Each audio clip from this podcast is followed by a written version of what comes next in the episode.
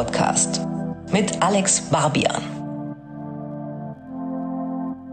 Moin Leute, ihr hört Sinus, das auditive Musikmagazin. Ich bin Alex Barbian und werde euch wie immer durch die Episode führen.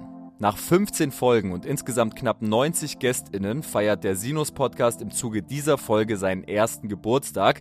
Deshalb gibt es diesmal auch gleich drei große Interviews. Zuerst unterhalte ich mich mit Ari Öl aus Wien, der vor einigen Monaten seine Band geschrumpft und am 26. August seine neue Platte Keine Blumen released hat.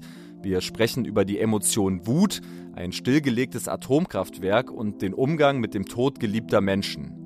Danach gehört die Bühne Keke, die vom für sie extrem schwierigen Karrierejahr 2019, der Motivation hinter ihrer aktuellen Single Thick und negativen Erfahrungen innerhalb der Musikindustrie erzählt. Von Struggles innerhalb des Musikgeschäfts erzählt am Ende der Episode dann auch Megalo, mit dem ich ein krass intensives und vielleicht sogar allerletztes Interview, Shoutout an Visavi, geführt habe. Es geht um eine Studio-Session mit Sebastian Krumbiegel, das Spannungsfeld Moral versus Realität und das nahende Ende einer langen Karrierephase.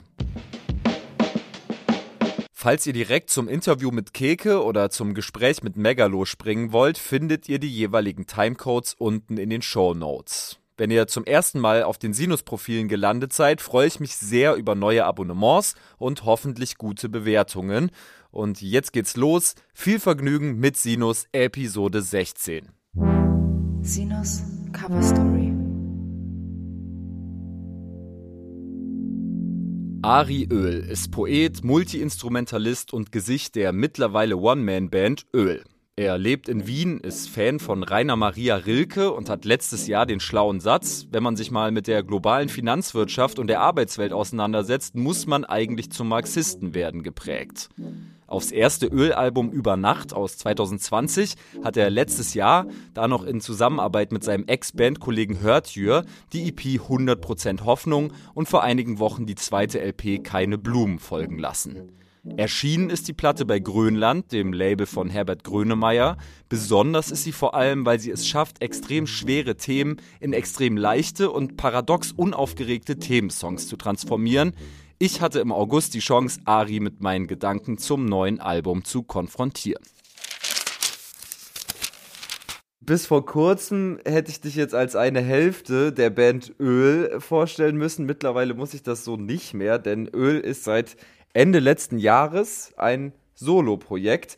Vielleicht kannst du den ZuhörerInnen zu Beginn kurz erklären, wie es zu dieser Trennung vom ja doch langjährigen Partner gekommen ist und inwiefern sich die, die kreative Arbeit durch seinen Weggang vielleicht auch verändert hat in den letzten Monaten.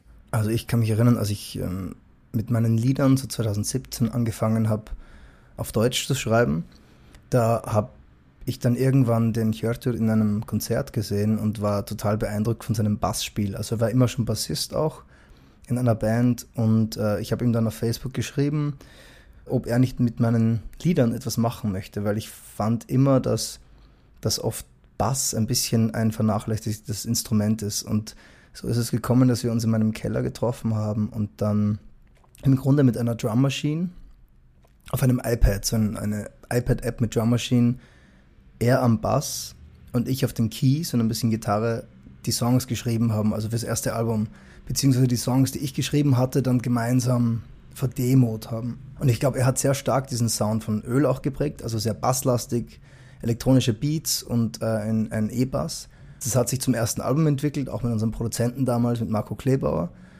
Es ist danach, aber eigentlich ein Monat nachdem unser Album rausgekommen ist, das ist Ende Jänner rausgekommen, hat die Pandemie begonnen, 2020.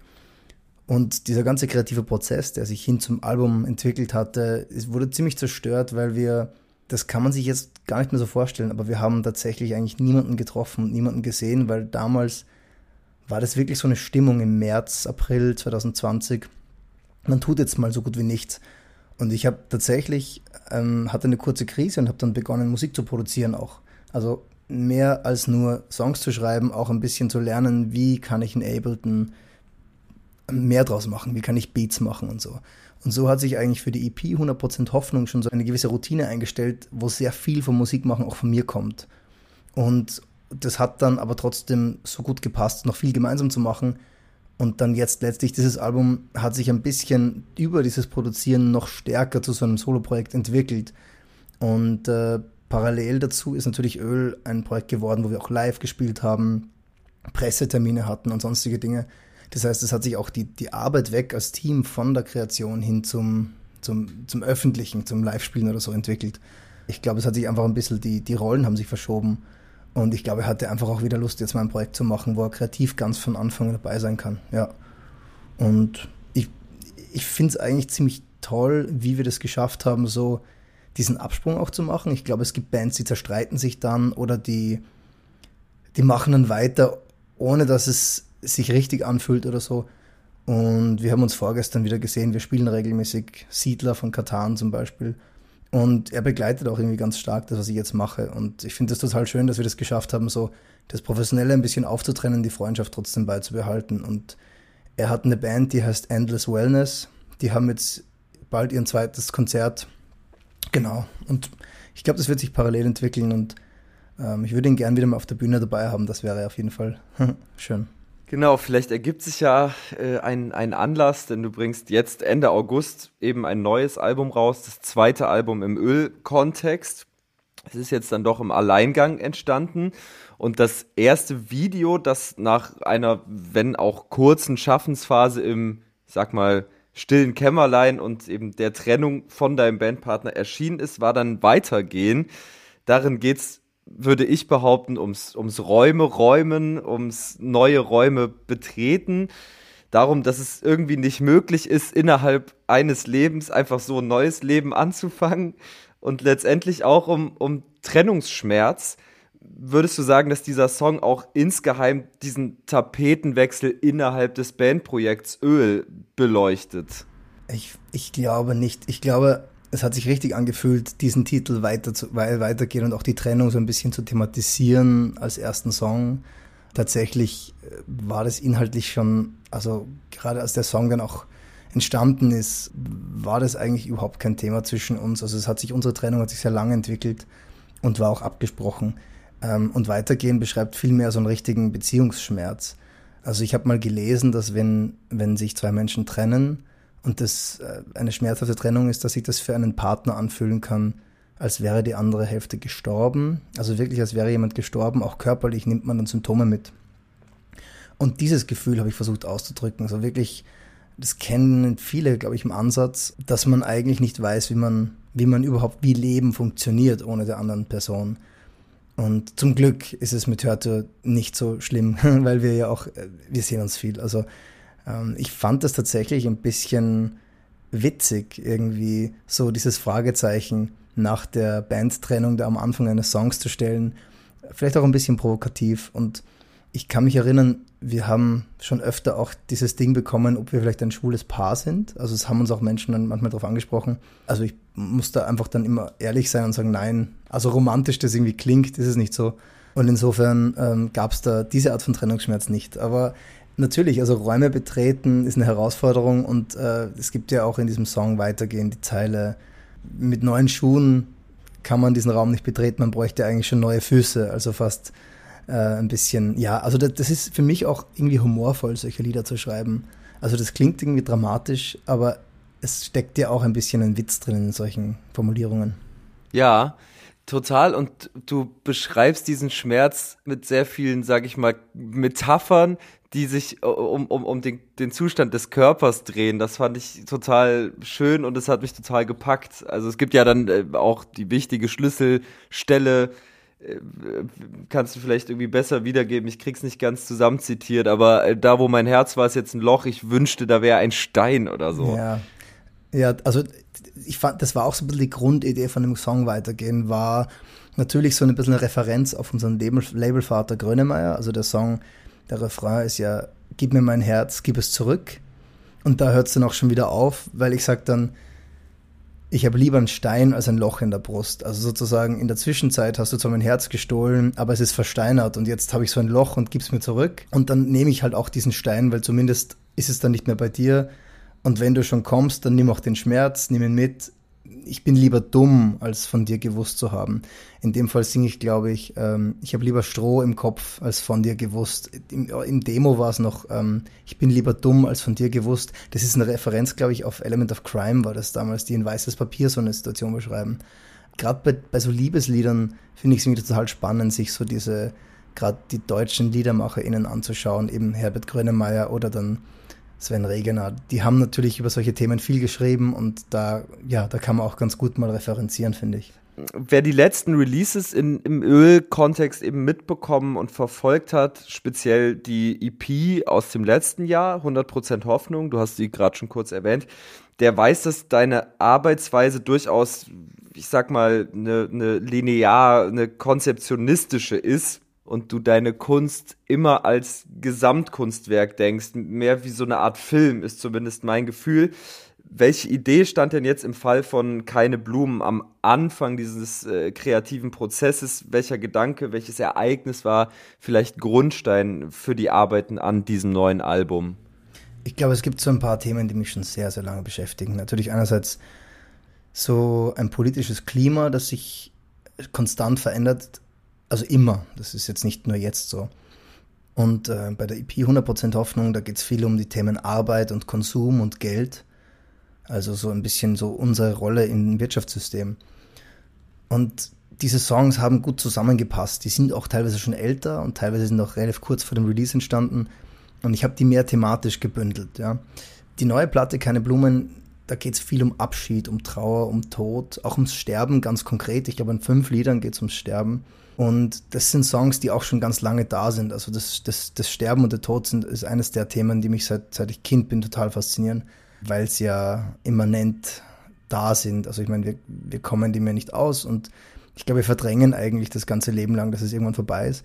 Es war irgendwie ein guter Zeitpunkt, dieses Thema der Verabschiedung zu nehmen und einerseits so als Hülle für ein persönliches Album, also da hier persönliche Erfahrungen reinzupacken, wie eine Trennung, wie das Sterben eines Großelternteils, Kindheitserinnerungen an Begräbnis. Also da steckt irgendwie ganz solche Abschiede drinnen. Und dann habe ich aber da zum Thema Abschied habe ich noch ein bisschen mehr reingepackt. Also im Song Schönland zum Beispiel geht es ein bisschen um den Abschied vom, vom Privileg, wenn man so will. Ein bisschen der Abschied von, von diesem Denken, dass jetzt irgendwie das, wie wir es kennen, so bleiben wird. Also auch ökonomisch, ökologisch sind wir in so einem Umbruch gerade, dass ich so dieses Überthema Abschied total spannend fand. Also ich glaube, das haben wir auch in den letzten Jahren gemerkt, es wird nicht mehr so, wie es war. Und diese neue Normalität bedingt auch einen Abschied. Und das ist ja auch irgendwie so ein Grundthema, das mich interessiert. Also dieses ganze ähm, in dem Song Keramik, jedem, äh, jedem Anfang geht ein Ende voraus, ist so eine, für mich so eine, ein Leitfaden, mit dem ich eigentlich sehr viel denke. Ja dass, dass wir uns erneuern müssen, dass wir uns ständig erneuern und die Gesellschaft macht vielleicht diese, die größte Erneuerung, seit ich es zumindest kenne, mit momentan. Und deswegen, der Tod auf dem Album ist ein persönlicher, aber auch ein gesellschaftlicher. Du greifst tatsächlich auch dieses jedem Anfang ein Ende ja wieder auf im Song Satt werden, der mich auch sehr, sehr beeindruckt hat. Aber ja, ich finde, du hast das sehr schön zusammengefasst. Ich habe mir auch aufgeschrieben, ne, dass das Album sich anfühlt wie ein, ja, ein, ein Porträt dieses Kreislaufs des Lebens irgendwie. Es ist aber auch eine Art Ratgeber, ein sehr bedachter Ratgeber für den Umgang ja auch mit neuem Leben. Du bist, du bist Vater, ne? Mit Kindheit, mit, mit Erwachsensein, Erwachsenwerden, am Ende dann aber eben auch mit, mit Endlichkeit und dem Tod, jedem Anfang ein Ende ist es denn auch das Ziel, den Leuten, die die Platte hören, mit der Platte Kraft, vielleicht sogar wirklich Tipps äh, mitzugeben? Ich glaube, dieser Umgang mit schweren Themen ist einer, der über die Musik ganz gut funktioniert für mich, weil, also wir hatten jetzt irgendwie diese, diese Themen schon angesprochen. Das sind nicht die angenehmsten Themen, aber auf die Art, wie ich Musik mache, sind sie, glaube ich, gut verpackt und kann man sie auch aushalten. Also ich glaube, wenn man jetzt diese Art von Popmusik zur Kunst zählt, dann kann es ja die Aufgabe haben, uns daran zu erinnern, was zum Beispiel Werte im Leben sind, wofür es sich zu leben lohnt. Ich finde, das ist auch immer so ein Thema, das mich sehr beschäftigt. Und genau deshalb versuche ich in den Songs nicht nur diese Negativseite zu zeigen, sondern einerseits, also im Song Keine Blumen, im Titelsong gibt es auch ganz viel Humor. Da stirbt eine alte Person, aber die gibt dann auch noch so humorvolle Aussagen mit oder sowas. Also es gibt immer diese zwei, zwei Seiten der Münze, glaube ich. Und ich glaube, vielleicht trifft besser das Wort Umarmung als jetzt ein Ratgeber. Ich denke mir, ja, ich konfrontiere dich beim Hören mit Themen, die dich wenn du da genauer hinhörst, ich, ich nuschle ja ein bisschen, also das ist ja auch absichtlich, damit die Leute nicht erschlagen werden. Das ist ein Stilmittel, um auch irgendwie die Musik einfach ein bisschen wirken zu lassen. Wenn ich da ganz klar drüber singen würde, wäre das vielleicht ein bisschen zu hart für den einen oder anderen. Und die Musik ist ja nicht immer grob. Die Musik kann ja auch ganz weich und fein und auch äh, tanzbar und lustig und ihr kommt oft mal irgendwie sehr fröhlich daher. Auch der Song Schönland oder von unserem ersten Album der Song Wolken. Das ist einer der Songs, der die, die Menschen am meisten Freude bereitet der aber im Grunde auch ein Trennungssong und total düster ist. Und ich glaube, diese, dieses ist ja irgendwie auch ein Trick, ein Trick, die Leute dazu zu bringen, sich mit meinen Themen zu beschäftigen, mit irgendwo abgründigen Themen, indem, indem man ihnen dazu einen Rahmen bietet, der ihnen eigentlich Freude macht. Ja, hast du schön formuliert, weil genau das ging mir eben auch durch den Kopf. Wer jetzt zum Beispiel die Geschichte hört, liest, die sich hinter dem Titeltrack, das ist der letzte auf der Platte, keine Blumen, verbirgt, der würde natürlich mit Sicherheit davon ausgehen, dass das Album einen sehr ernsten, einen tief traurigen Vibe irgendwie versprüht, aber es gelingt dir halt, dass es genau nicht passiert. Und das Verrückteste ist, dass du es wirklich schaffst, an keiner Stelle im Album die Emotion Wut irgendwie äh, darauf zurückzugreifen. Du bist nie wütend. Man erlebt dich natürlich aufbrausend, aber nie wütend. Wie gelingt dir das? Ja, ich glaube, ähm, es liegt ein bisschen an meiner Grundnatur. Ich bin, ich bin auch Autist. Ich habe kürzlich in einem Podcast auch darüber gesprochen, äh, über meinen Autismus gesprochen und ich, ich habe sehr viel Emotionen, glaube ich, in meinem Spektrum drinnen, aber, aber dies, meine Emotionen sind selten überbordend fröhlich oder überbordend äh, unglücklich. Ich glaube, da gibt es so eine melancholische Grundstimmung, die irgendwie eine Suche ist nach auch nach, nach einer Sehnsucht. Also für mich ist ein optimaler Gefühlszustand ist Zufriedenheit mit Sehnsucht. Weil Zufriedenheit ist nicht großes Glück, Zufriedenheit ist, nicht, ist offensichtlich nicht Trauer. Diesen Rest Sehnsucht sich überzulassen, der treibt mich auch an, meine Musik zu schreiben. Natürlich denke ich beim Songschreiben auch an PartnerInnen, an Menschen, die mich vielleicht verletzt haben. Das, äh, ich bin 34. Ich, es gibt, glaube ich, keinen 34-Jährigen, der nicht einfach auch ein paar Regrets hat oder so. Und, und ich muss das auch zulassen, alles, wenn ich einen Song schreibe. Aber dann gibt es den Punkt, wo ich, glaube ich, für mich auch ganz gut anderen verzeihen kann beim Songs schreiben oder auch vielleicht mir selbst verzeihen kann. Also für mich ist es schon irgendwie was kathartisch, auch letztlich äh, Befreiendes, dann die Songs zu schreiben und da hat die Wut dann keinen Platz mehr. Also wenn der Song dann mal fertig ist, ist das für mich der Prozess schon abgeschlossen. Da will ich niemand mehr anschwärzen, da will ich auch nicht mehr klagen, sondern das ist für mich eher so ein, so ein ich bin schon danach, ich, ich analysiere das vielleicht nochmal, ich zitiere nochmal aus meinem Gefühlsrepertoire, äh, aber da bin ich schon in einer Metaebene, ja. Interessant, ja, dass du von Verzeihen sprichst, weil was sehr allgegenwärtig ist auf der Platte sind ja schon Schuldgefühle. Ne? Ähm, Auf jeden Fall. Gerade die, die, die du gegenüber deinem Sohn empfindest, weil du ihn eben in eine Welt hineingeboren hast, die im Zweifelsfall nicht mehr in der Lage ist zu, zu heilen. Ich glaube, so formulierst du es, ne? Also das ganze Album beginnt mit einem sehr starken Satz, nämlich es tut mir leid. Das fand ich auch ganz gut, das an den Anfang zu stellen, weil das ist sowas ist, was auch irgendwie diesen ganzen Männlichkeitskomplex aufmacht. Ich glaube, es gibt gibt immer noch genug Männer, die es nicht schaffen, sich zu entschuldigen, nicht schaffen, äh, zu reflektieren, auch mal irgendwie irgendwie eine Schuld bei sich zu suchen. In den letzten Jahren gab es immer wieder dieses große Thema, dass so viele Menschen sind äh, offenbar Narzissten und so weiter. Also dieses, dieses große ähm, Verhärten irgendwie von Persönlichkeit. Und da fand ich sehr spannend, dass es, es gibt Menschen, die können das, die können sich auch öffentlich hinstellen und entschuldigen. Und dann gibt es Menschen wie Donald Trump oder so, die, die, die sind einer Entschuldigung nicht mächtig. Da wird es nie passieren. Und ich fand das ein ganz starkes Statement, weil es so entwaffnend ist. Das ist so, wenn ich, also ich meine, in dem Song geht es ein bisschen um ein allgemeineres sich entschuldigen. Ich finde da auch das Thema eben Kinder sehr wichtig, weil ich bin irgendwann drauf gekommen, warum bekommen Menschen Kinder, weil sie eigentlich nicht allein sein wollen, vermutlich. Und auch diese, diese äh, bedingungslose Liebe ist ja total reizvoll. Oh Gott, wenn Menschen oft verletzt werden und dann kommt so ein Kind und das wird dich wahrscheinlich den Rest seines Lebens bedingungslos lieben, wenn du nicht irgendwie was grob versaust. Das ist ja fast wie ein, ein paradiesischer Apfel, den wir, da, den wir da klauen, weil wir wissen, wir bringen dieses Kind auch in eine Welt, die ziemlich übel aussieht manchmal. Und natürlich steckt auch viel Schönes in ihr.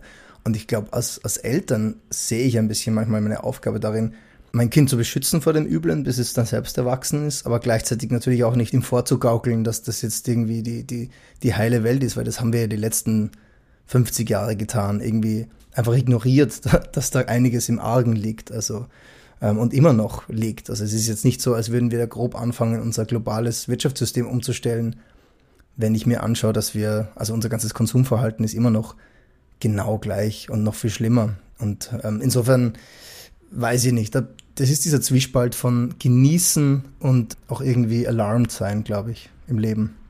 Und darum geht es ein bisschen für mich, also diese, dieser, dieser Zwiespalt von darf ich ein bisschen verdrängen, darf, darf ich es mir gut gehen lassen, darf ich vielleicht einfach ein gutes Leben haben, dürfen mir manche Themen auch egal sein.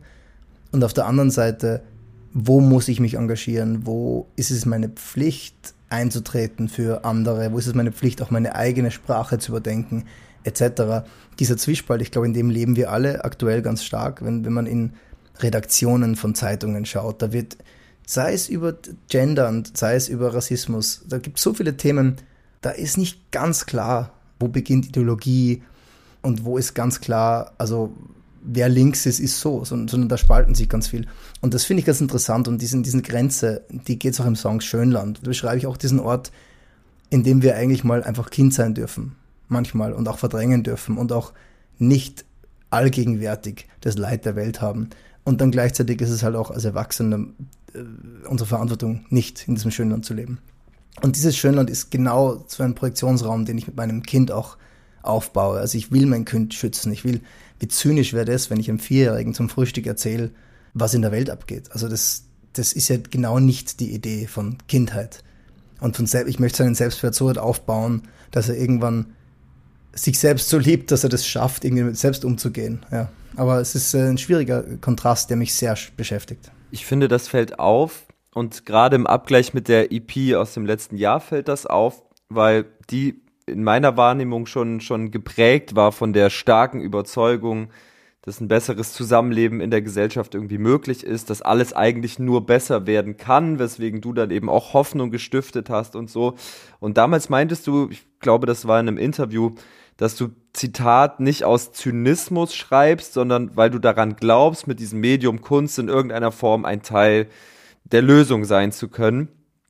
Glaubst du da immer noch dran oder ist dein Blick auf die Welt vielleicht auch durch diese Vaterschaft mittlerweile ein bisschen resignierter?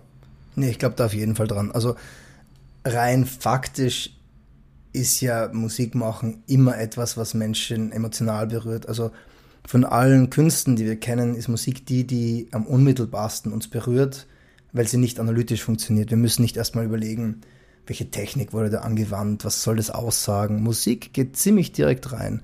Und diese emotionale Kraft ist, glaube ich, auch ein Schlüssel, um, um Menschen zu berühren. Das heißt, ein Mensch, den ich mit meiner Musik berühren kann und vielleicht ihm einen guten Tag mache oder ihr vielleicht helfe, eine schwere Phase zu überwinden, ist für mich schon genug, um die Welt ein bisschen besser zu machen. Da muss ich jetzt überhaupt nicht ähm, die großen politischen Themen anschneiden. Und der andere Aspekt ist, weil du angesprochen hast, 100% Hoffnung war die EP, wir haben auf T-Shirts gedruckt, Hoffnung, keine Angst haben wir drauf gedruckt.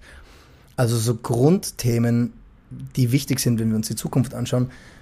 Und ich glaube, zum gewissen Grad haben wir in den letzten ja, in den letzten Jahrzehnten natürlich auch unseren Gottglauben sehr stark verloren. Ich, also ich meine, ich glaube auch nicht an Gott, aber ich finde den Gedanken ähm, reizvoll, einen irrationalen Glauben nachzugehen. Und Hoffnung ist auch sowas, wenn ich mir jetzt alle Statistiken anschaue und die Wahrscheinlichkeit, dass wir auf eine 3,5 Grad Erderwärmung zusteuern bis Ende des Jahrhunderts oder schlimmer, dann kann ich jetzt mich entscheiden, eigentlich zu sagen, gut, es ist eh alles wurscht, whatever, ich, ich fliege jetzt viermal im Jahr im Urlaub, ich, äh, ich esse Fleisch, ich äh, fahre Auto und ich lasse alle anderen in Ruhe damit. Ich fange nicht an, mit Eltern ein Gespräch zu suchen, weil die könnten auch bei der Wahl mal was ändern, sondern es ist alles egal, weil eh schon alles egal ist. Das ist eigentlich eine sehr sinnvolle, rationale Sicht, wenn man jetzt faktisch denkt. Aber das ist das total Spannende an der Hoffnung, dass sie wie ein Gottglaube, ich vergleiche das ganz gern, irrational ist. Also zu sagen, wir können das Boot, das Ruder rumreißen, ist einfach in Angesicht der Fakten ziemlich eine bolde Aussage, würde ich mal sagen. Und dann finde ich es aber umso reizvoller, sie trotzdem zu tätigen und umso reizvoller trotzdem ein Anhänger dieser Hoffnung zu sein. So ein bisschen wie die Gallier. So. Also ja, okay, es ist ein bisschen übermächtig und es wird schwierig. Das ist so ein Grundstein, ich glaube, der Menschheit, dass wir irgendwie, egal was ist, dann trotzdem wieder rauskommen aus der, aus der Kacke. Und, und das stirbt nicht bei mir. Also ich glaube, wenn, wenn man selbst Kinder hat und eigentlich der Überzeugung ist, die Welt geht den Bach runter, dann ist das ein Zynismus, den man auch äh, aus dem Leben nicht mehr rauskriegt und so ein Leben will ich nicht führen. Ich glaube, was bei vielen Leuten gerade in den letzten Jahren irgendwie dann doch abhanden gekommen ist, ist eben der Glaube an eine gewisse Utopie, weil das schöne Leben, das bessere Leben für alle, glaube ich, so weit weggerückt ist wie wie äh, noch nie zuvor, zumindest in meiner Wahrnehmung. Aber dann gibt's jetzt auf der Platte einen Song wie Schönland, den hast du schon angesprochen. Und das ist der einzige, der fühlt sich für mich so aus so einer politischen Perspektive eben gar nicht resigniert an. Der ist ja vielmehr irgendwie Utopie. Was mich interessieren würde, es gibt ein sehr schönes Video dazu. Was hat dich dazu bewogen, weite Teile eben dieses Musikvideos ausgerechnet in einem Fabrikgebäude zu drehen? Hm da würde mich jetzt interessieren, da hast du, da hast du entweder unseren Pressetext oder meinen Newsletter gelesen, weil, weil es natürlich total spannend. Wir haben das gedreht in einem stillgelegten Atomkraftwerk in Zwentendorf in Österreich und es gab in den 70ern den Plan, dieses Atomkraftwerk in Betrieb zu nehmen und das ist das einzige, das in Österreich je gebaut wurde. Und es wurde auch zu, zu Ende gebaut. Also es war jedes Element installiert und die Brennstäbe waren schon in der Auslieferung quasi. Also da war alles da gab es, also es war last, last minute, war dann der Widerstand der Bevölkerung so stark, dass eine Volksabstimmung stattfinden musste. Das heißt, es gab erstmals in der Geschichte eine Volksabstimmung vom Druck der Bevölkerung her und die Volksabstimmung hat ergeben, nein, Österreich wird kein äh, Atom, kein Kernenergieland. Das heißt, da hat eigentlich so eine politische Bewegung aus dem Volk heraus, entgegen der Politik, weil die wollte das ja bauen, das waren, da waren die Zeitungen, da gab es Kämpfe, also wirklich Grabenkämpfe, was natürlich Atomenergie ist, die Zukunft und so weiter und so fort. Und da hat Österreich irgendwie das geschafft, das abzuwenden. Und deswegen ist für mich dieses Kernkraftwerk so ein schönes Symbol der Kraft des Volkes, auch wenn wir so wollen, mit laut genugen Stimmen und Protesten dann vielleicht sowas, ja, in dem Fall eine Volksabstimmung herbeizuführen, die dann auch Dinge abwenden kann. Ich glaube, das hat sehr viele Menschen damals überrascht. Und was dann passiert ist, die Abstimmung war jetzt nicht, die war, also es waren schon, ich weiß nicht genau wie viel Prozent, es war die Mehrheit natürlich dagegen, gegen Atomkraft. Aber was dann infolgedessen passiert ist, dass in den nächsten Jahren ist Österreich irrsinnig stolz drauf geworden. Also heute würde keiner mehr sagen, Österreich soll ein Atomland, also ein Kernkraftland sein. Das heißt, das hat diese, diese, diese, auch diese Selbstbestimmung des Volkes hat alle angesteckt. Und ich glaube, Österreich ist recht stolz drauf, dass wir auch keine Kernkraftwerke haben. Das war noch lange vor Tschernobyl, das war noch lange vor Fukushima. Alle anderen Länder planen irgendwie den Ausstieg und wir haben es halt nie gemacht. Das ist schon eine ganz schöne Geschichte. Und ich wollte dieses Schönland, wie du sagst, eine Utopie, eine politische, wollte ich auch an einem Ort passieren lassen, der, der eine wirklich, eine utopische Wirklichkeit schon geworden ist. Und es ist toll, es ist ein Museum, da ist wirklich alles aus 1972 oder 74. Jede einzelne Tür, jeder Türgriff, jedes Detail funktioniert da drinnen eigentlich noch? Die ganzen Leitungen, es ist absurd. Es wurde nur nie eingeschalten. Thema bestehende Verhältnisse, werden wir sie jemals überwinden? Ich denke, um die bestehenden Verhältnisse überwinden zu können, müssen wir auch das Patriarchat überwinden und irgendwie Männlichkeitsbilder hinterfragen. Und das tust du auf der Platte auch ganz explizit im Song Bis einer weint ein Song, der sich um den Zitat schönen fremden Mann dreht, der scheinbar alles kann, der sich irgendwie alles kaufen kann, was er sich kaufen will, der niemals weint, der immer sein Revier markiert und verteidigt und keine Schwäche zeigt und andere unterdrückt. Was mich interessieren würde, um vielleicht nochmal zur Vaterschaft zurückzukommen, inwiefern ist es auch ein Song über Erziehung? Also das Thema Rollenbild mit Kind ist auf jeden Fall sehr stark und äh, vor allem auch ein bisschen, was ist was ist die Männlichkeit, die ich ihm vorleben will. Ich merke, dass zum Beispiel das Thema Weinen ist ja, der Song heißt Bis einer weint, bei mir relativ stark gekommen ist, auch seit ich ein Kind habe. Also mein Sohn hat mich, glaube ich, schon öfter weinen sehen als jeder andere Mensch auf der Welt, weil also ein Kind öffnet halt auch sehr viel emotional. Er sagt manchmal Dinge, die mich total berühren und ich bin kein großer Weiner früher gewesen. Aber wenn mein Sohn mir irgendwas Schönes sagt, ich, ich kann das gar nicht anders. Und insofern, ich glaube, dass ich da diese Offenheit einfach habe, auch mit ihm, ist dann eh schon ja, genug. Also ich, ja, ich kann ihm nichts vorenthalten. so. Aber ich merke schon, dass ich ein bisschen so den Zwist habe, ein starker Vater, ein starker Elternteil zu sein, der ihn nicht verunsichern will. Er fragt in letzter Zeit auch viel übers Sterben zum Beispiel. Ich habe eine Großmutter, seine Urgroßmutter, und manchmal, wenn ich sie anrufe, dann fragt er, ist die schon tot? Also wirklich, weil er weiß, die ist alt, die wird sterben. Da schluckt man erstmal und sie, oh Gott, ähm, der fragt es einfach so, während ich mit am Telefon bin, ah, ist die schon tot? Weil er halt weiß, die ist alt. Und dann müssen wir alle kurz mal lachen, weil ich einfach denke, hey, wie schön ist es, dass wir so einen Umgang haben, dass ich auch so mit ihm drüber reden kann dass es nicht, du darfst das nicht und das ist ein Tabu und, und das sagen Kinder nicht, sondern ich merke, dass wieder schon eher ein bisschen auf meiner Wellenlänge auch ist manchmal. Bis einer weint, ist natürlich so ein klassisches Bubenspiel, oder? Also so, so dieses Ding, da wird so lange gerauft, und Mädchen raufen auch, aber bis einer weint.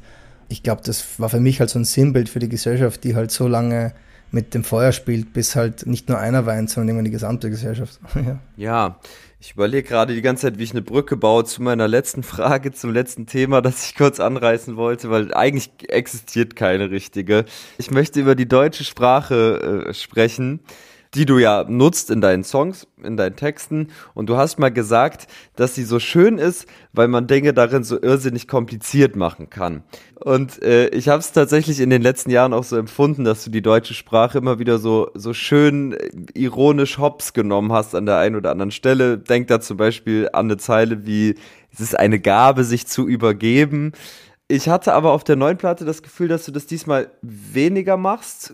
Gerade irgendwie im Anbetracht äh, eines Songs wie Keine Blumen, der wahnsinnig direkt, der wahnsinnig unverschnörkelt geschrieben ist. Kannst du das erklären, ähm, inwiefern du anders mit Sprache umgegangen bist? Ich glaube, es, es gibt den Song 300.000 von der Platte 100% Hoffnung vom letzten Jahr. Und den habe ich so klar und direkt geschrieben wie möglich, als würde ich einer Bekannten ein E-Mail schreiben, wo ich einfach erzähle, was passiert.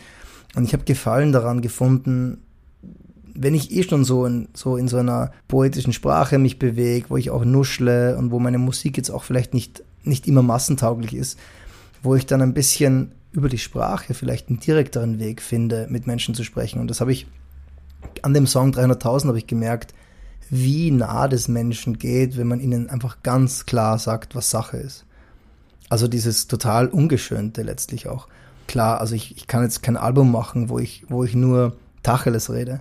Aber, aber wenn du sagst beim Song keine Blumen, da war es mir auch wichtig, möglichst einfach und klar mit Zitaten zu arbeiten. Also der ganze Chorus, bitte keine Blumen mehr, hm, hebt die, hebt die auf und legt die für mich drauf. Sozusagen bringt jetzt bitte keine Blumen mehr bringen, es, es zahlt sich nicht mehr aus, es lohnt sich nicht mehr, ich bin bald nicht mehr da hebt euch das Geld dann auf und kauft Blumen, wenn ich dann unter der Erde bin. Also so diese Klarheit von, das ist ja auch humorvoll für mich, diese Klarheit dann auch irgendwie rüberzubringen, ist dann, ist fast für mich fast eine wichtigere Kunst, als irgendwie das nochmal schnörkselig zu verpacken. Also ein bisschen auch vielleicht das Ornament und dieses Verspielte in der Sprache loszuwerden, hat mich auch interessiert, ja. Oder auch so ein Satz wie, weißt du eigentlich, wie schön es hier mal war? Also über den könnte ich ewig nachdenken. Und, und in dem zweiten Chorus ist es heißt dann halt, äh, weißt du, ähm, wann wird's wieder mal so schön, wie es nie war? Also da steckt schon so viel Widerspruch drinnen. Also Sprache ist für mich, so klar sie auch ist, sie ist immer ein großes Gefäß für Nachdenken. Und äh, ja, das heißt, ich, ich habe dann auch oft keine Antworten auf die Fragen, die ich aufwerfe. Ich denke auch noch drüber nach. Das ist ein wundervolles Schlusswort auch, finde ich. dass, du, dass du oft selbst keine Antwort auf die Fragen hast, die du aufwirfst in diesem Sinne vielen Dank, dass du da warst, dass wir sprechen konnten über diese Platte, die, wenn mich nicht alles täuscht, am 26. August erscheinen wird. Ja, ganz korrekt. Mit ja. dem Song Satt werden, sein Feature mit der Münchner Sängerin Mola, auf das ich mich auch sehr freue. Und die Platte und ja, wird sehr schön. Danke fürs Gespräch, Alex. Ihr seht, unser Interview ist schon eine Weile her, was wiederum den Vorteil birgt, dass ihr euch keine Blumen mittlerweile in voller Länge anhören könnt, denn das Album ist ja inzwischen schon erschienen. Wer sich einen repräsentativen Eindruck von der Platte verschaffen will, findet den Titeltrack Keine Blumen auf der Sinus-Playlist.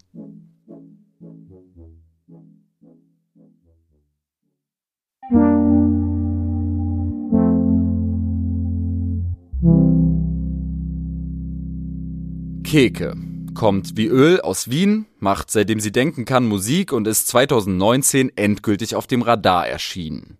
Damals wirkte es so, als könnte es gar nicht besser laufen für diese junge Rapperin, auf die sich gefühlt die ganze Szene einigen konnte. Heute wissen wir, dass es ganz anders war. In ihrem kürzlich veröffentlichten Song Intro spricht Keke offen über Versagensängste, Depressionen, Suizidgedanken, Drug Abuse und Burnout-Symptome, über Zusammenbrüche hinter der Bühne, Konzertabsagen und Differenzen mit ihrem damaligen Label. Nach etwa zwei Jahren, in denen es um Keke weitestgehend still war, bricht sie aktuell, Zitat, auf zu neuen Ufern und war bereit, auch hier bei Sinus vorbeizuschauen um jetzt vielleicht mal so den Zeitstrahl aufzumachen, im Juli dieses Jahr kam dein Intro raus. Für mich tatsächlich irgendwie einer der krassesten, der besten Rap-Rap-Tracks, äh, die bisher dieses Jahr rausgekommen sind. So. Ich will gar nicht zu krass rumreiten auf dem Song, ne, weil er sehr konkret geschrieben ist, sich irgendwie auch selbst erklärt und wenige Fragen offen lässt und weil ich es auch verstehen kann, wenn du nicht so Bock hast, äh, irgendwie so ausgiebig drüber zu sprechen. Denn der Song geht schon ans Eingemachte. Und trotzdem glaube ich, dass es um so ein gewisses Verständnis für deine Situation, für die Struggles in den letzten Jahren irgendwie zu bekommen, dann doch ganz gut ist, den Song mal anzureißen. Ich habe gelesen, dass du lange Zeit gar nicht gewusst hast, ob du den überhaupt rausbringen sollst. Ja. Stimmt das? Ja, ja, voll. Also erstens mal danke, das ist voll das schöne Kompliment. Das ist voll arg für mich. Ähm, ja, ich habe mich, glaube ich, drei oder viermal umentschieden. Erstens einmal, der Song war noch viel länger und vielleicht auch noch viel expliziter. Da haben wir dann schon mal was rausgenommen, weil ich mir dachte, okay, das, also ich glaube, ich mache den Anschein, dass ich sehr, sehr, sehr offen und ehrlich bin und wahnsinnig viel kommuniziere in meinen Songs und auf Socials und so aber ich lasse auch viel weg. Also, das ist echt nur so ein Mini-Teil der Story so. Und dann habe ich mir gedacht, okay, nehmen wir was raus. Dann habe ich mich schon ein bisschen besser damit gefühlt. Und dann habe ich mich halt immer wieder hin und her überlegt, weil das Ding ist halt schon das, da waren ja auch Menschen involviert in diesen Journey, den ich hatte mit, mit Musikindustrie und Labels und so. Und auch wenn die das jetzt vielleicht nicht so empfinden würden nach dem Song, auch die will ich schützen ich wollte das so allgemein wie möglich halten, weil es ja auch eigentlich ein allgemeines Problem ist. Es geht um Mental Health und die Industrie an sich. So. Und dann habe ich mir aber am Schluss gedacht, ich will es rausbringen, weil das ist meine Wahrheit. Ich weiß, das ist my truth und sowas, bla bla bla, aber das war meine Perspektive, es war meine Perspektive, das Ganze. Und ich habe als ein Recht als Artist über meine Perspektive zu sprechen. Und das hat einfach meine letzten zweieinhalb Jahre komplett dominiert warum soll ich das auslassen? Also es war schon eine schwere Entscheidung für mich auch. Also es war super persönlich. Ja, aber ich finde schon, dass es dir tatsächlich gelungen ist, irgendwie einen Weg zu finden, in dem du einerseits genau über deine Wahrheit sprichst, über, über Vorkommnisse sprichst, aber dabei ja tatsächlich niemanden persönlich adressierst. So, ich verstehe natürlich, also klar, ich, ich kann es nicht leugnen, dass auch ich den Effekt hatte, so kurz hat's gerattert, mit wem hat sie nochmal zusammengearbeitet? Ich, gut, ich kenne mich natürlich in dieser Industrie ganz gut aus und so. Aber ich finde, das ist nicht der Fokus des Songs. Der Fokus ist woanders. Genau, und das ist aber das, wo ich dann immer gedacht habe, wo ich, ich habe hab mich so aufgehangen irgendwie an diesem Thema und dann habe ich mir gedacht, nein, aber darum geht's gar nicht. Also das war nicht, that's not the whole thing, that's not the whole story. Da geht's wirklich einfach um mich und meine Experiences so. Und ich habe ja auch dann am Schluss, sage ich ja auch in dem Song, das ist meine Sicht der Dinge und sie ist nicht exklusiv. Ich meine, wie anmaßend wäre das, wenn ich meine Erfahrungen über alles drüber stülp? Jeder hat eine andere Erfahrung mit dieser Industrie, jeder hat einen anderen Background und Geschichte und jeder geht komplett anders mit Sachen um. So. Das Einzige, was ich halt auch einfach irgendwie schon natürlich in dem Song kritisiere, ist, dass ich finde, allgemein dass es zu wenig Schutz für Artists gibt und zu wenig Solidarität und Protection, wenn es darum geht, ihre Mental Health auch zu unterstützen. So. Also ich bringe diesen Vergleich immer wieder. Wenn sie potenziell Money machen wollen mit deinen Emotionen und mit deiner Geschichte, so, weil das wird ja auch oft verpackt in Songs, sozusagen, dann haben sie eine Mitverantwortung, dass sie es zumindest nicht schlimmer machen. du kannst dich da meiner, meiner Meinung nach einfach nicht rausnehmen, weil du kannst nicht sagen, okay, Ma, danke dafür den Song, wo du da deine ganze Lebensgeschichte reinpackst und deinen Schmerz und Pain reinpackst, aber weh, du machst uns, uns ein Problem. A lot of people in this industry are damaged people, die viel Trauma erlebt haben und die Musik verwenden, um um es verarbeiten zu können, um anderen Leuten zu helfen, whatever, for whatever reason so. Das bedeutet, nein, nein, nein, ihr könnt sich nicht rausstehlen aus dem Ganzen und das ist das, was ich kritisiere. Das gilt ja auch nicht nur für Music Industry, das gilt für viele Industrien so. Ja, ich glaube, das ist sogar generell eine große Krux am Kapitalismus. Der Kapitalismus ist ja dazu in der Lage, selbst antikapitalistischen Grind zu kapitalisieren. Aber es gibt nichts Richtiges im Falschen, sagst du auch. Deswegen habe ich irgendwie auch an diesen Komplex gedacht. Vielleicht mal irgendwie einen Zeitsprung rein in diese, in diese Karrierephase, um die es geht. Also 2019. Es war zumindest in meiner Wahrnehmung, in der, in der Außenwahrnehmung ja dein Jahr. So. Die erste EP kam raus, Donna. Du warst dann unter anderem eben auf dem Trettmann-Album vertreten, du warst auf dem Kummer-Album vertreten und irgendwie in aller Munde, so. Gefühlt kam man an deinem Namen nicht vorbei. Wie erinnerst du dich denn jetzt zurück an diese Phase, vielleicht an die Donnerphase so? Ich glaube, das kam im November 19. Wie hat sich das damals für dich irgendwie angefühlt, so viel Aufmerksamkeit zu bekommen? Inwiefern steht diese Phase auch in Verbindung mit dem, mit dem Intro-Song? Also auf einer persönlichen Ebene war das ganz, ganz schlimm für mich das Jahr das sind auch, glaube ich, tatsächlich Dinge, die da passiert sind, die ich auch, wie sie passiert sind, gar nicht vielen Leuten erzählt habe. Ich glaube, das weiß eine Person, weiß alles. So im, aber ich war todesunglücklich, habe so damit gekämpft, nicht die ganze Zeit mich anzusaufen. Also ich wollte ständig trinken. So. Ich habe dann irgendwie versucht, noch ein normales Leben hinzubekommen, war aber eigentlich voll drauf und dran, mich in alles reinzustürzen, was mich ablenkt. Ich hatte die ganze Zeit Angst, alle zu enttäuschen ich habe voll die Blockade gehabt. Ich habe nicht mehr wirklich geschafft, Musik zu machen. Und das war dann halt gerade so der Moment, weißt, weil quasi jetzt kommt plötzlich der Trettmann daher und dann irgendwie Kummer und sowas und dann plötzlich war es so, okay, das ist jetzt ein Fenster und durch diese oder die, dieses Tür, diese Tür ist jetzt offen, und da müssen wir jetzt durch und jetzt jetzt müssen wir angasen und dann war ich so, okay, wow. Eigentlich macht mir das gerade alles ur viel Druck und der Druck kam auch viel von mir, so, also den, ich, hat, ich hatte innerlich auch einfach wahnsinnig viel Druck und dachte, ich muss jetzt schauen, dass ich hier niemanden disappointe, weil alle voll viel arbeiten für mich und schauen, dass das funktioniert. Warum funktioniere ich nicht? Und dann habe ich erst recht nicht funktioniert. Und dann wollte ich aufhören.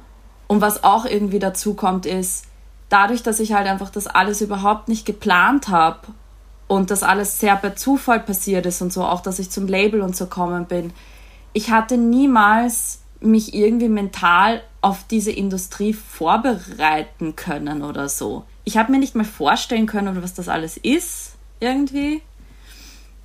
Und ich glaube, es waren einfach so viele Komponenten, die da zusammenkommen sind, die es für mich echt ein bisschen unerträglich gemacht haben, was voll schade ist. Weil wenn ich jetzt so zurückschaue und mir denke, so, es sind so viele coole Sachen passiert und dann ist es mir einfach so miserable gegangen die ganze Zeit und konnte es niemandem so richtig sagen. Und es war voll schade, weil das hätte voll eine schöne, schöne Zeit in meinem Leben sein können. Aber auf der anderen Seite war 2019 für mich voll das wichtige Jahr, weil ich da ganz viel über mich selber gelernt habe und auch wie ich mein Leben leben will und äh, wie ich meinen Job gestalten will. So. Also es ist beides. Es war sehr schön und es war sehr schlimm. Lange Rede, kurzer Sinn. ja. Ja, du, du rappst ja auch, es ist ein altes Klischee, nenn es jung und naiv, wollte nur Mucke machen, wusste nicht, was rundum geschieht, aber ich finde, dass sich die, die Zeile, die, die hört sich eher danach an, dass du so total euphorisch da so reingeplatzt bist und du warst so voll, oh krass, was gibt's hier alles zu erleben und boah, okay, und die auch noch und äh, ach, der will featuren und so, aber so war es auch in der Zeit schon nicht, kann man sagen. Es ist beides sehr koexistiert. Ich war extrem excited und hat mich voll gefreut und auf der anderen Seite hatte ich voll Angst. Und das resultiert aber halt auch natürlich aus meiner Geschichte und meiner Personality und die Dinge, die ich erlebt habe. Ich kann leider Gottes noch nicht an Dinge rangehen mit Euphorie und Kampfgeist, sondern ich krieg wahnsinnige Panik und habe das Gefühl, ich kann das alles nicht stemmen. Und ich glaube, es war einfach wirklich beides gleichzeitig. So. Und ich möchte auch, ich glaube, das ist auch ganz wichtig für mich, das zu platzieren ich bin eine Newcomerin damals gewesen. Ja, innerhalb der Szene ist was passiert und so, was das war. Ich rede nicht davon, dass ich mich, was einfach auch ein fucking Bullshit ist, ich rede nicht davon, dass ich mich super famous oder sowas gefühlt habe. Das ist total bescheuert, weil so ein paar Kommentare habe ich gelesen, so Leute, nee, darum geht's mir nicht, sondern ich bin in eine Industrie reinkommen, wo ich einfach bemerkt habe, okay, wow, das ist wirklich ein bisschen so, wie das beschrieben wird. Ich habe wunderbare Leute kennengelernt, ich habe schöne Erlebnisse gehabt, es gibt viele korrekte Menschen, aber halt mal so richtig einen Realitätscheck zu bekommen, ah, so ist das in Wirklichkeit. Und das ist schon heftig so. Und einfach nur sich innerhalb in dieser Industrie zu bewegen, das ist schon anstrengend genug, if you're doesn't matter if you're famous or not, in my opinion. Es wird, kommt natürlich noch Aspekte dazu, aber weißt du, was ich meine? Total. Ich glaube sogar, dass gerade für, für Personen, die irgendwie strugglen, ja Musik oder Kunst eigentlich ein Fluchtpunkt ist und dass dieser Fluchtpunkt gewisserweise auch kaputt geht in dem Moment, wo so, wo so alle Scheinwerfer auf die Person gerichtet sind und daraus halt so eine Lostness äh, resultiert. Und also so klingt es für mich jetzt irgendwie im, im, im äh, Intro-Kontext, so, dass du, dass dir auch was verloren gegangen ist, so an, an, an Schutzraum, Privatsphäre und so Entfaltungsspielraum, Spielfeld. 100 Prozent. Und das ist ganz schlimm zu verkraften. Und auch zu verkraften, und das kann ich aber mittlerweile total gut, dass nur weil Leute nett zu dir sind, und äh, weil sie, keine Ahnung, die Sachen feiern, die man macht und dir irgendwie ein bisschen Honig, Honig ums Maul schmieren oder sowas, it doesn't mean that they're actually nice people. Und dass es uroft einfach, wenn du ihnen nichts mehr bringst oder wenn du ihnen nicht zu schnell dorthin kommst, wo sie dich gerne hätten, so, dass du einfach völlig uninteressant bist. Das muss man erstmal, ich war da 22 oder sowas, das muss man ja erstmal alles, das ist auch, ist halt schier, man erlebt halt einfach so, ist ein bisschen sad auch so. Worüber du dich ja auch ein Stück weit aufregst, beschwerst, was du beschreibst im Intro-Song, ist äh, dieses mediale Framing deiner Person, das damals stattgefunden hat. Irgendwie dieses, dieses Schubladen-Game. Kannst du beschreiben, was da damals passiert ist? Du, du kamst hoch und warst direkt irgendwie so Mental Health Pressesprecherin und, und ähm, was ist da passiert? So? Oder eine rappende Frau? ich, ganz ehrlich, das, das ist zum Beispiel das habe ich mir selber geschaufelt, dieses Grab. Aber da habe ich mich selber richtig, richtig reinmanövriert in die Ecke. Das Ding ist das, dass ich einfach überhaupt kein Problem damit habe, ganz, ganz viel zu teilen. Und ich wiederhole das, was ich vorher gesagt habe. Ich teile sehr viel, aber ich teile auch sehr viel nicht.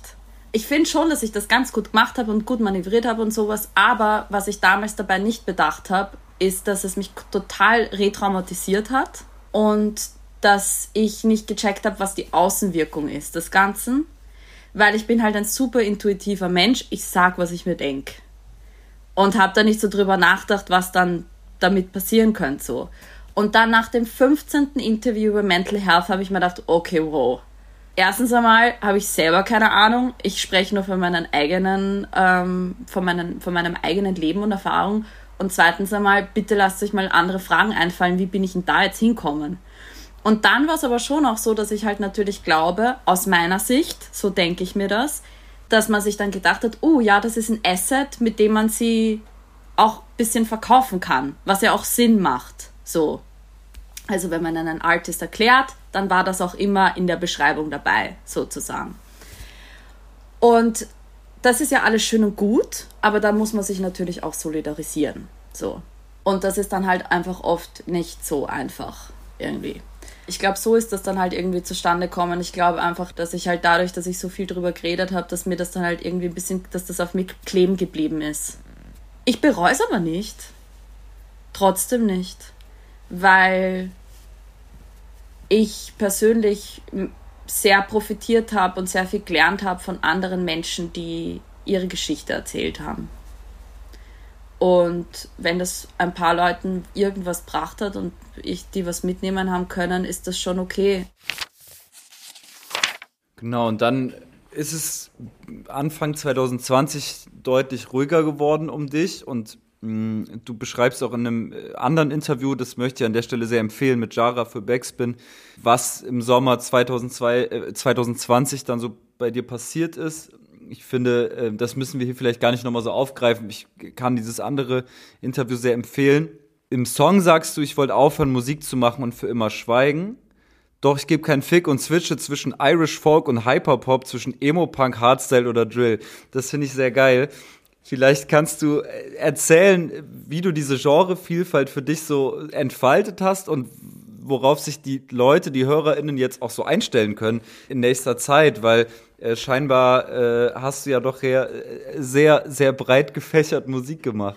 Um, ähm, es ist basically wirklich genau das passiert. Also ich habe mir einfach 2020 habe ich mir gedacht, okay, aus, that's it, kein Bock mehr. Ich werde mir was anderes suchen in meinem Leben so und das hat aber mich sehr befreit gedanklich und das war sehr schön, das auch zu erleben, weil ich mir gedacht habe, okay, das war ein Kapitel and that's over. War natürlich auch extrem schmerzhaft, aber ich habe dann irgendwie gemerkt, nach und nach, ich bin ganz happy. Ich arbeite mich wieder in einen, in einen happieren Mindspace ohne Musik rein und es funktioniert. Und in dem Moment, wo ich völlig abgeschlossen habe mit dem Ganzen und dachte so, bye bye Leute, that's it, wollte ich unbedingt wieder Musik machen und habe voll viel Musik gemacht. Die Tür war wieder offen und es ist alles so durchgeflossen sozusagen irgendwie. Und dann ähm, habe ich aber nur noch Stuff gemacht, den, auf den wir intuitiv Bock hatten. Und das Ding ist halt das, ich komme eigentlich vom Gesang und ich habe nicht wirklich ein Genre, sondern ich habe halt einfach zu der Zeit natürlich dann eher mehr Sachen gemacht, die vielleicht mehr in, in diese Rap- und, und Deutsch-Pop-Ecke reinpasst hat. Aber ich mache ganz viele unterschiedliche Sachen und das spiegelt sich jetzt auch wieder. Also ich habe es kommt eben, es kommt hyperpoppigere Sachen. Es kommt ein Track raus, der eine Ode an Avril Lavigne ist. Ich mache tatsächlich wirklich, also es, viele von diesen Genres, die da aufgezeigt, also aufgezählt worden sind in Intro, die kommen tatsächlich. Genau, die zweite Single, Thick, basiert, finde ich, schon auf einem recht experimentellen Beat, so.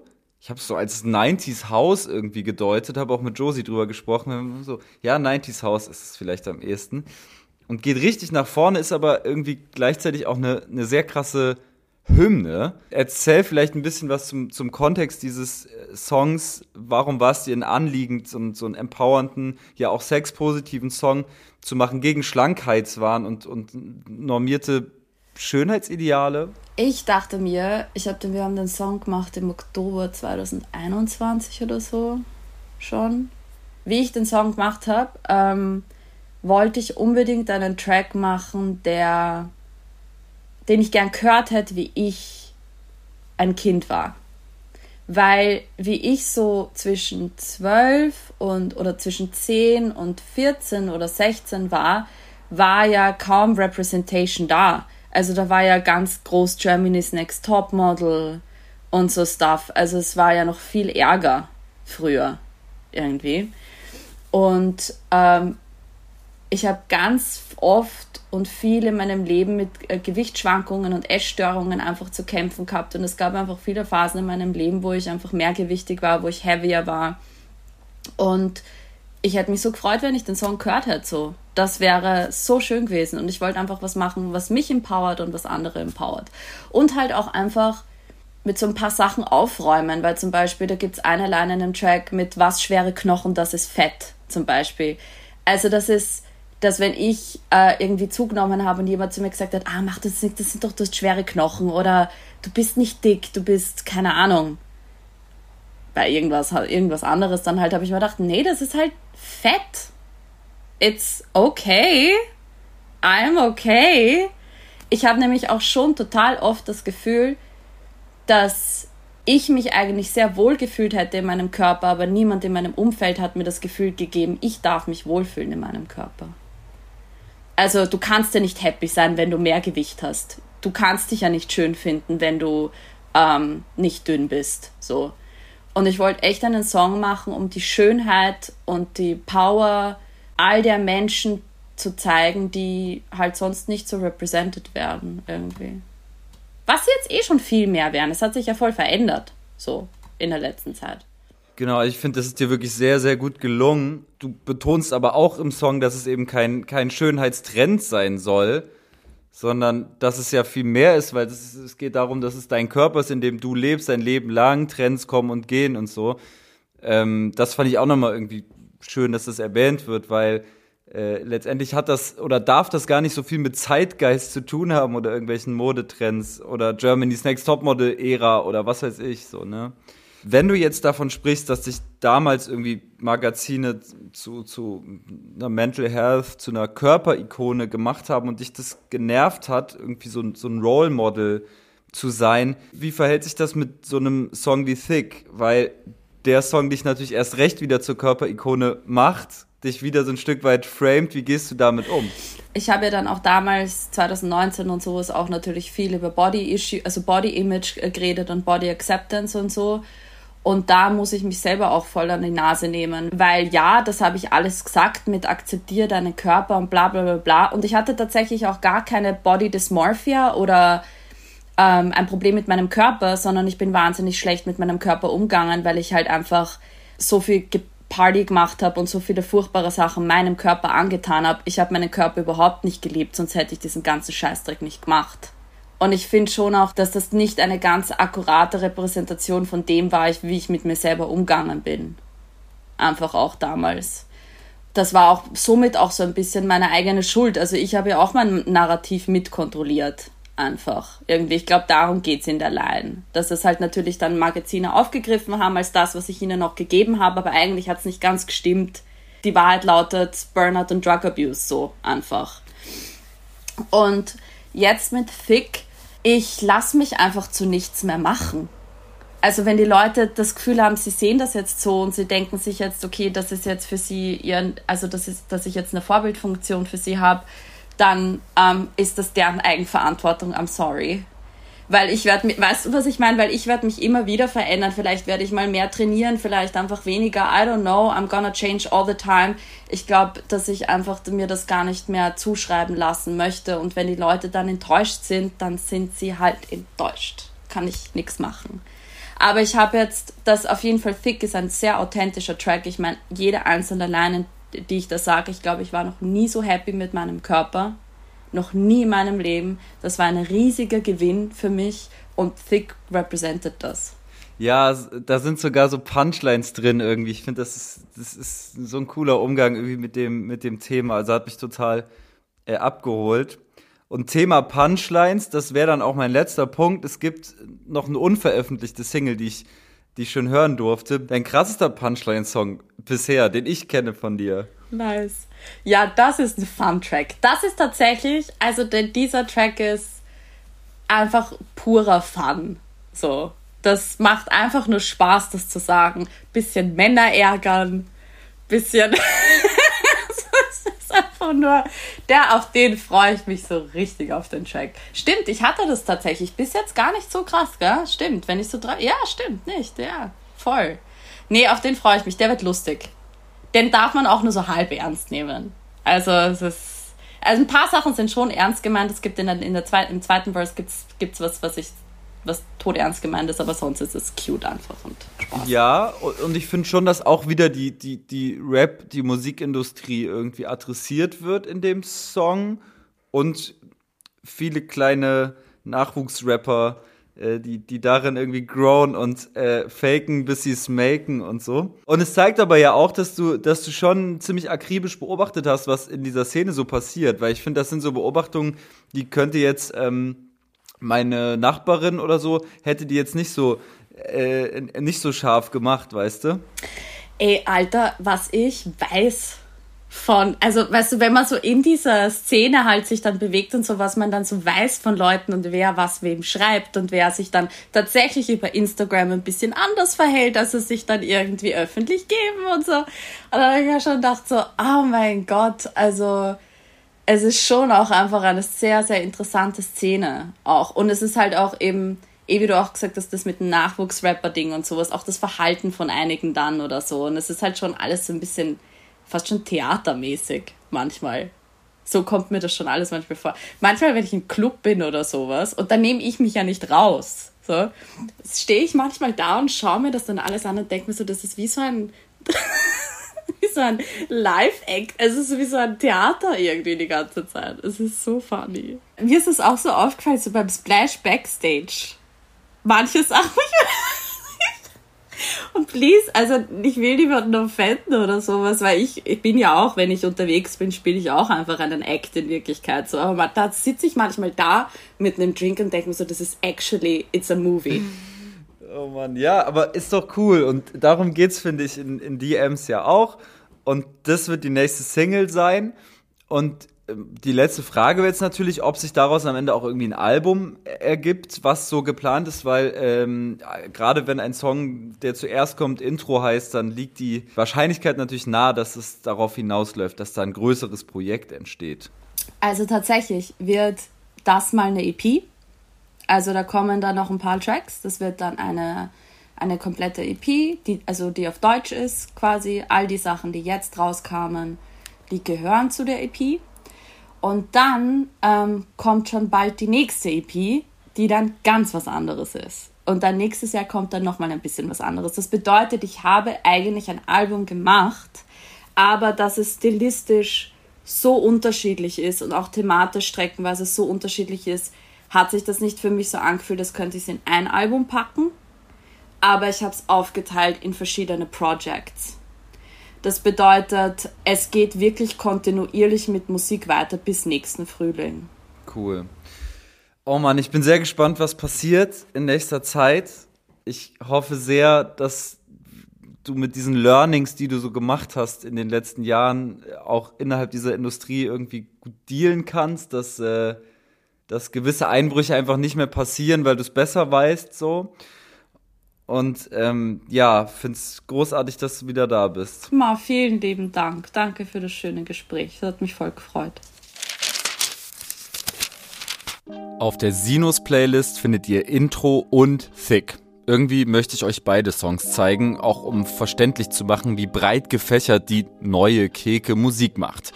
Sie selbst hat sich Levin Liam mit Schau nach oben und Nero Moon mit seinem Song Cortez gewünscht.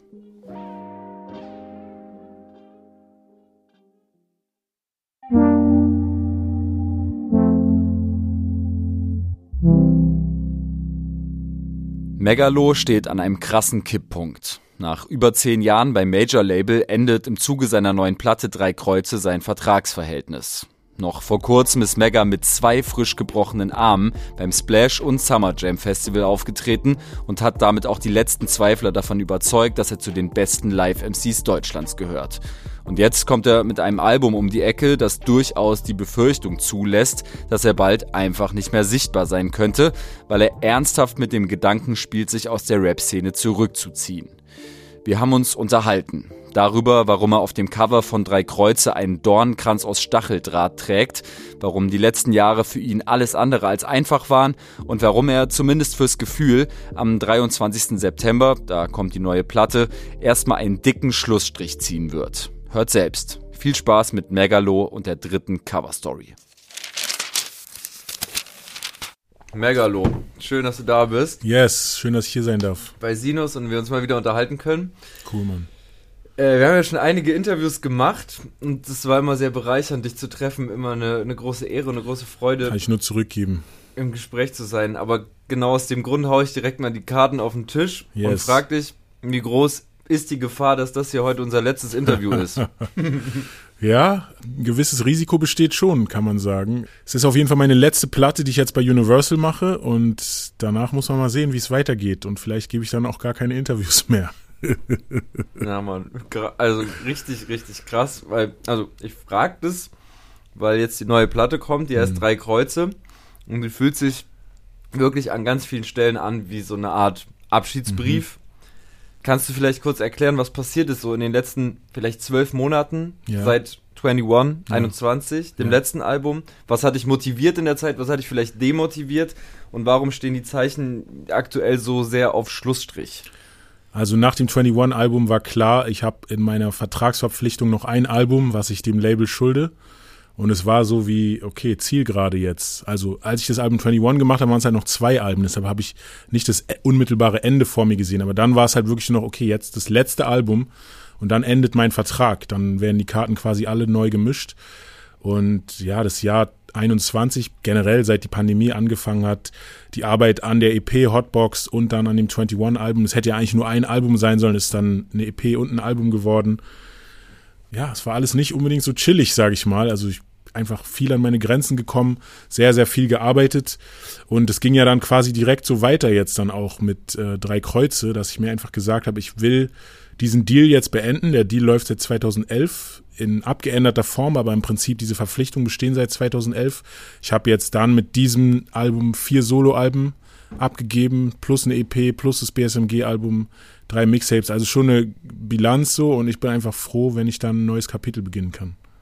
Okay, krass. Also es ist äh, gerade irgendwie weniger der aktive Entschluss, Rap-Karriere, ich will dem Ganzen irgendwie ein Ende setzen, es ist vielmehr irgendwie eine Vertragssituation. Ja, aber das spielt natürlich alles mit rein, weil so aus meiner Sicht ich kenne jetzt nur noch dieses, diese Vertragssituation. Also es ist über eine Dekade quasi. Also alles, mein ganzes ja. Schaffen, meine ganze erfolgreiche Karriere ist innerhalb dieses Konstrukts passiert. Mit allem Guten und Schlechten quasi, was dazugehört. Und ich glaube, ich brauche einfach, um es wirklich klar sehen zu können, wie es weitergeht, brauche ich diesen Abschluss für mich, also innerlich und irgendwie so ein bisschen Abstand zu dem Ganzen.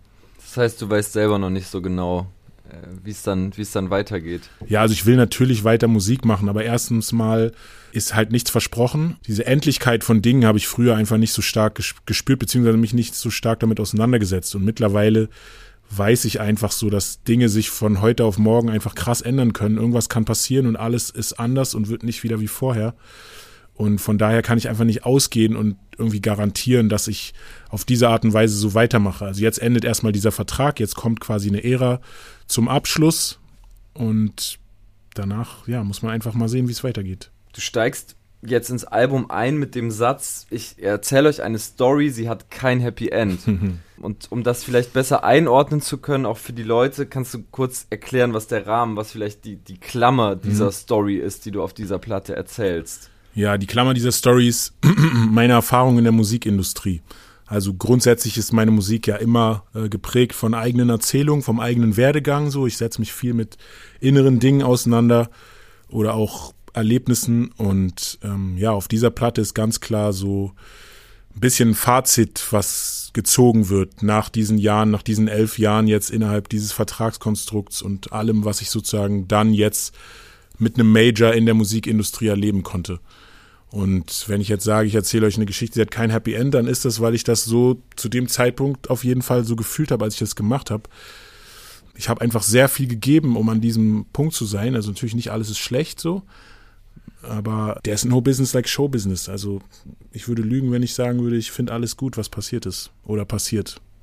Mhm. Also Stichwort Verträge wie einfach mit äh, unwissenden Künstlern umgegangen wird so und da zähle ich mich auch mit rein, aber natürlich bin ich nicht der Einzige so.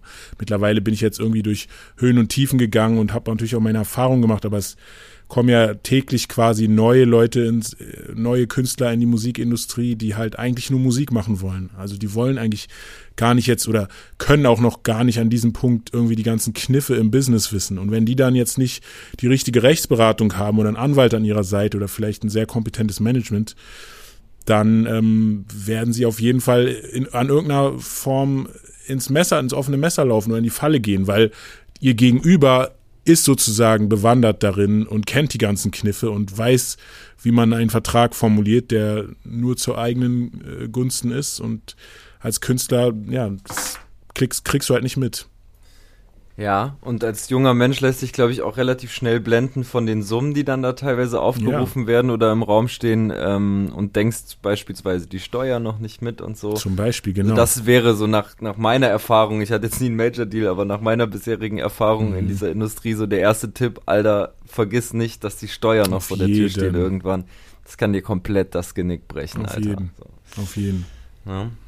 Ähm, ein Song, der schon rauskam, ist Statements und auch den interpretiere ich ein Stück weit als Teil dieses Abschiedsbriefs mhm. jetzt mal, weil du darin deutlich gemacht hast, dass deine Abneigung gegenüber der Deutschrap-Szene, in der du ja irgendwie auch stattfindest, Klar. ob du es willst oder nicht, ja. nicht gerade kleiner geworden ist. Äh, du beschreibst Deutschrap als eine Ekligkeit, eine sehr schöne Wortschöpfung. Ähm, und schämst dich dafür, zu dieser Szene zu gehören.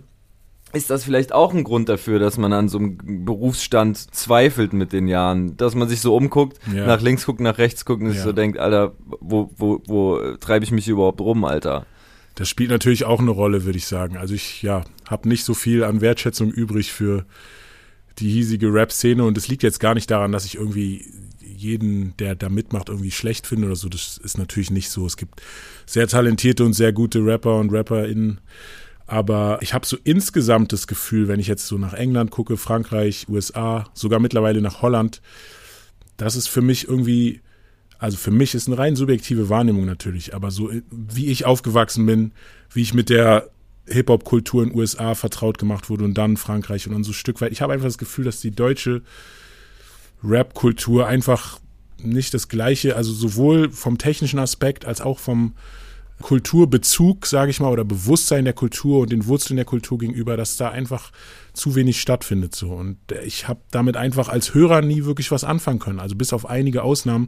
Mich hat deutsche Rapmusik einfach nie bereichert als Hörer. Wie gehst du denn eigentlich mit diesem Berufsstand um, wenn man dich so auf offener Straße anspricht oder jetzt mal angenommen, du bist auf einer Hochzeit oder auf, ja. auf, auf, du bist irgendwo, wo ja. dich Leute nicht kennen und fragen dich so, ey, was machst denn du eigentlich beruflich? Ja. Sagst du dann so, aus vollem Herzen so, ich bin Rapper oder? Nee. nee. Ja, ich bin Rapper, es klingt generell so ein bisschen. Und je älter man wird, desto irgendwie ungeiler ist es. Ich würde jetzt mittlerweile sagen, wahrscheinlich ich bin Produzent. Zum Glück habe ich angefangen, Beats zu machen.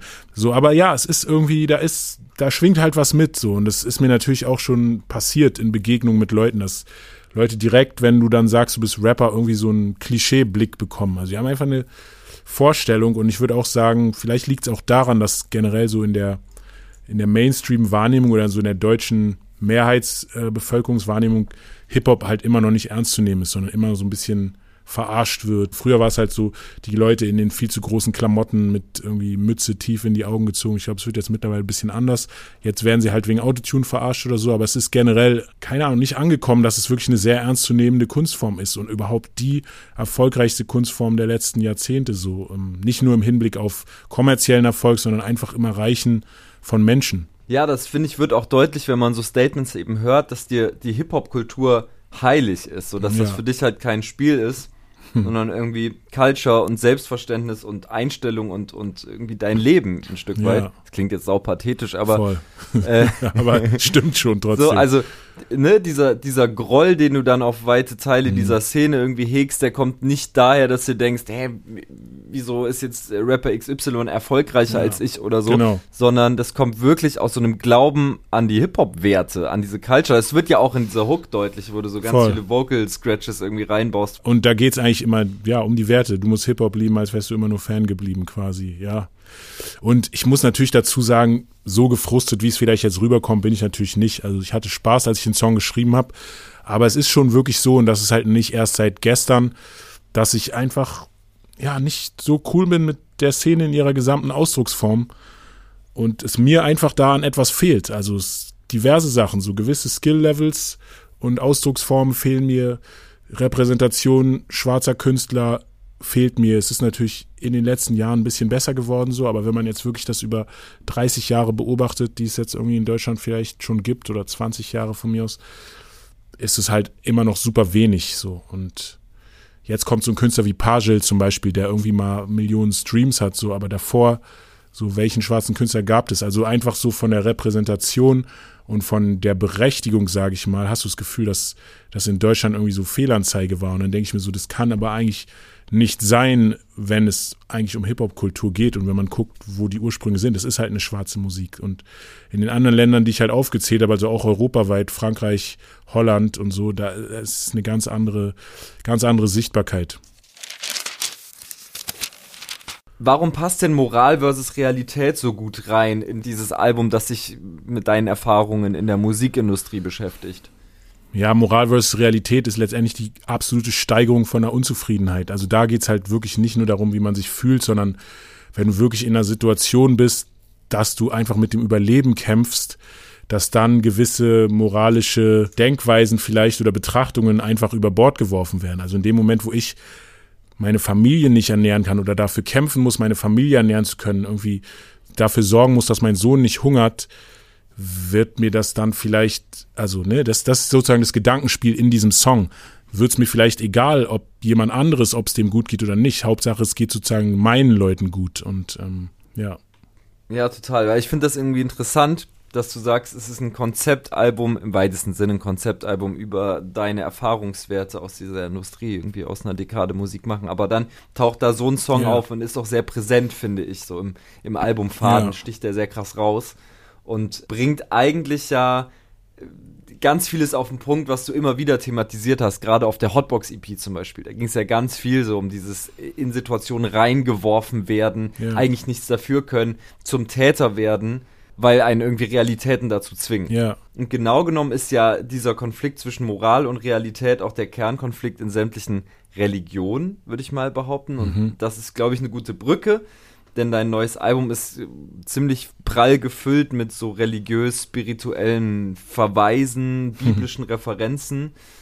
Platte heißt Drei Kreuze. Ja. Du äh, steigst mit einem Song ein, der letztes Abendmahl heißt. Auf dem Cover trägst du einen Dornkranz. also das sind, das sind alles ja auch so Jesus Christus-Referenzen. Warum sind die diesmal so überpräsent? Das ist tatsächlich etwas, was die wenigsten Leute von mir wissen, aber was auch ein großer Teil meiner Prägung ist. Meine Mutter ist einfach stark katholisch sozialisiert und hat das dann auf mich übertragen. Also ich bin damals in eine katholische Grundschule, auf eine katholische Grundschule gegangen.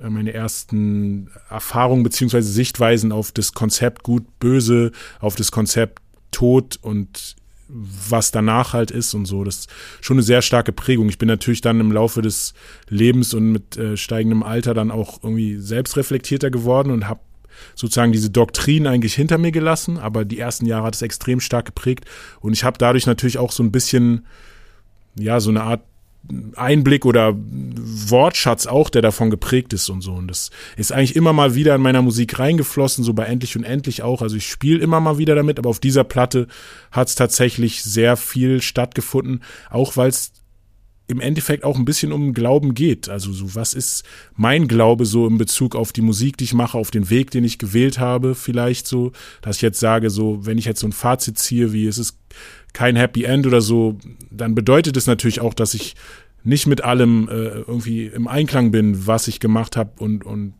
wie die Sachen halt verlaufen sind. Also jetzt gerade einfach im Blick auf die, die, die Karriere, wie erfolgreich sie geworden ist. So, das natürlich, also ich bin auf der einen Seite dankbar so für die Sachen, die ich erleben konnte. Auf der anderen Seite, wenn du mich irgendwie vor 20 Jahren oder 15 Jahren gefragt hättest, wie erfolgreich möchte ich werden und denke, dass ich es werden kann, hätte ich wahrscheinlich einfach höher angesetzt so. Und Erfahrungen und Rückschläge haben auch dazu geführt, dass man da ein bisschen zum einen seinen Glauben hinterfragt und zum anderen vielleicht auch demütiger wird oder einfach realistischer im Blick.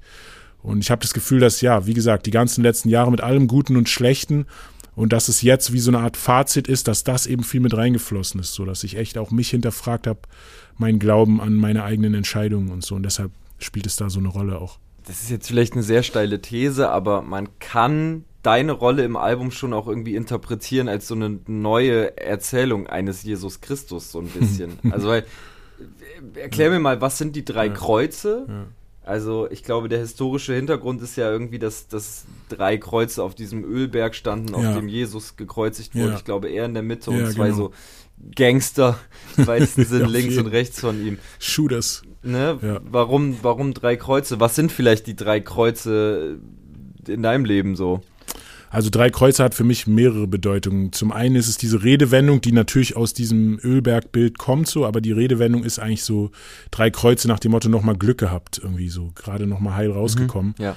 Und das ist halt ganz klar mein Blick auf die Industrie. Ich kenne einige Leute, die zu lange in dieser Musikindustrie waren oder generell im Showbusiness waren und die da einfach einen Schaden davon getragen haben. Also es macht, glaube ich, was mit dir, einfach was so Vertrauensverluste oder Vertrauensängste angeht und das Ego spielt eine große Rolle so, ne, das ist ja auch irgendwie was, womit man erstmal umgehen lernen muss, wenn du auf der Bühne stehst und mehrere tausend Leute jubeln dir zu und geben dir ihre gebannte Aufmerksamkeit und in anderen Momenten bist du dann vielleicht irgendwie weg vom Fenster oder hast oder merkst, wie du dann plötzlich an Relevanz verlierst oder also es ist, es geht so auf und ab so und man kriegt das halt alles mit und muss mit diesen Energien irgendwie umgehen lernen. Und ein Ding, was bei mir sehr einschneidend war, war eben der Vertrag, den ich am Anfang meiner Laufbahn jetzt unterschrieben habe oder meiner Major-Laufbahn. Genau, die drei Kreuze sind halt auch bei meiner Unterschrift. Also ich war mir einfach nicht dessen bewusst, was die Ausmaße dieses Vertrags sind, den ich unterschrieben habe. Also quasi wie so ein jemand, der nicht lesen kann, wie die Leute früher eben teilweise Verträge unterschrieben haben und ihr Grundstück abgetreten haben, nicht wussten, was sie da taten. Und die haben dann mit drei Kreuzen unterschrieben. Also auch darauf beziehen sich diese drei Kreuze, dass ja quasi ein Verweis dazu, zu den vertraglichen äh, Missbedingungen ja, also ich kokettiere natürlich ganz klar mit dieser, mit dieser Jesus, mit dieser Heilandsthematik so. Also das ist auch sowas, was vielleicht einfach jemand anderes nicht so nachempfinden kann, aber in meinem Werdegang, in meiner Karriere, der Zuspruch, den ich von Leuten immer bekommen habe, war so ein bisschen wie so, ey, du bist dieser Auserwählte, du bist der eine, der es irgendwie reißen kann. Also wirklich schon sehr früh in meiner Karriere irgendwie als Deutschraps Hoffnung gehandelt wurden, äh, gehandelt worden bin. Und Deutsche ja, Kendrick.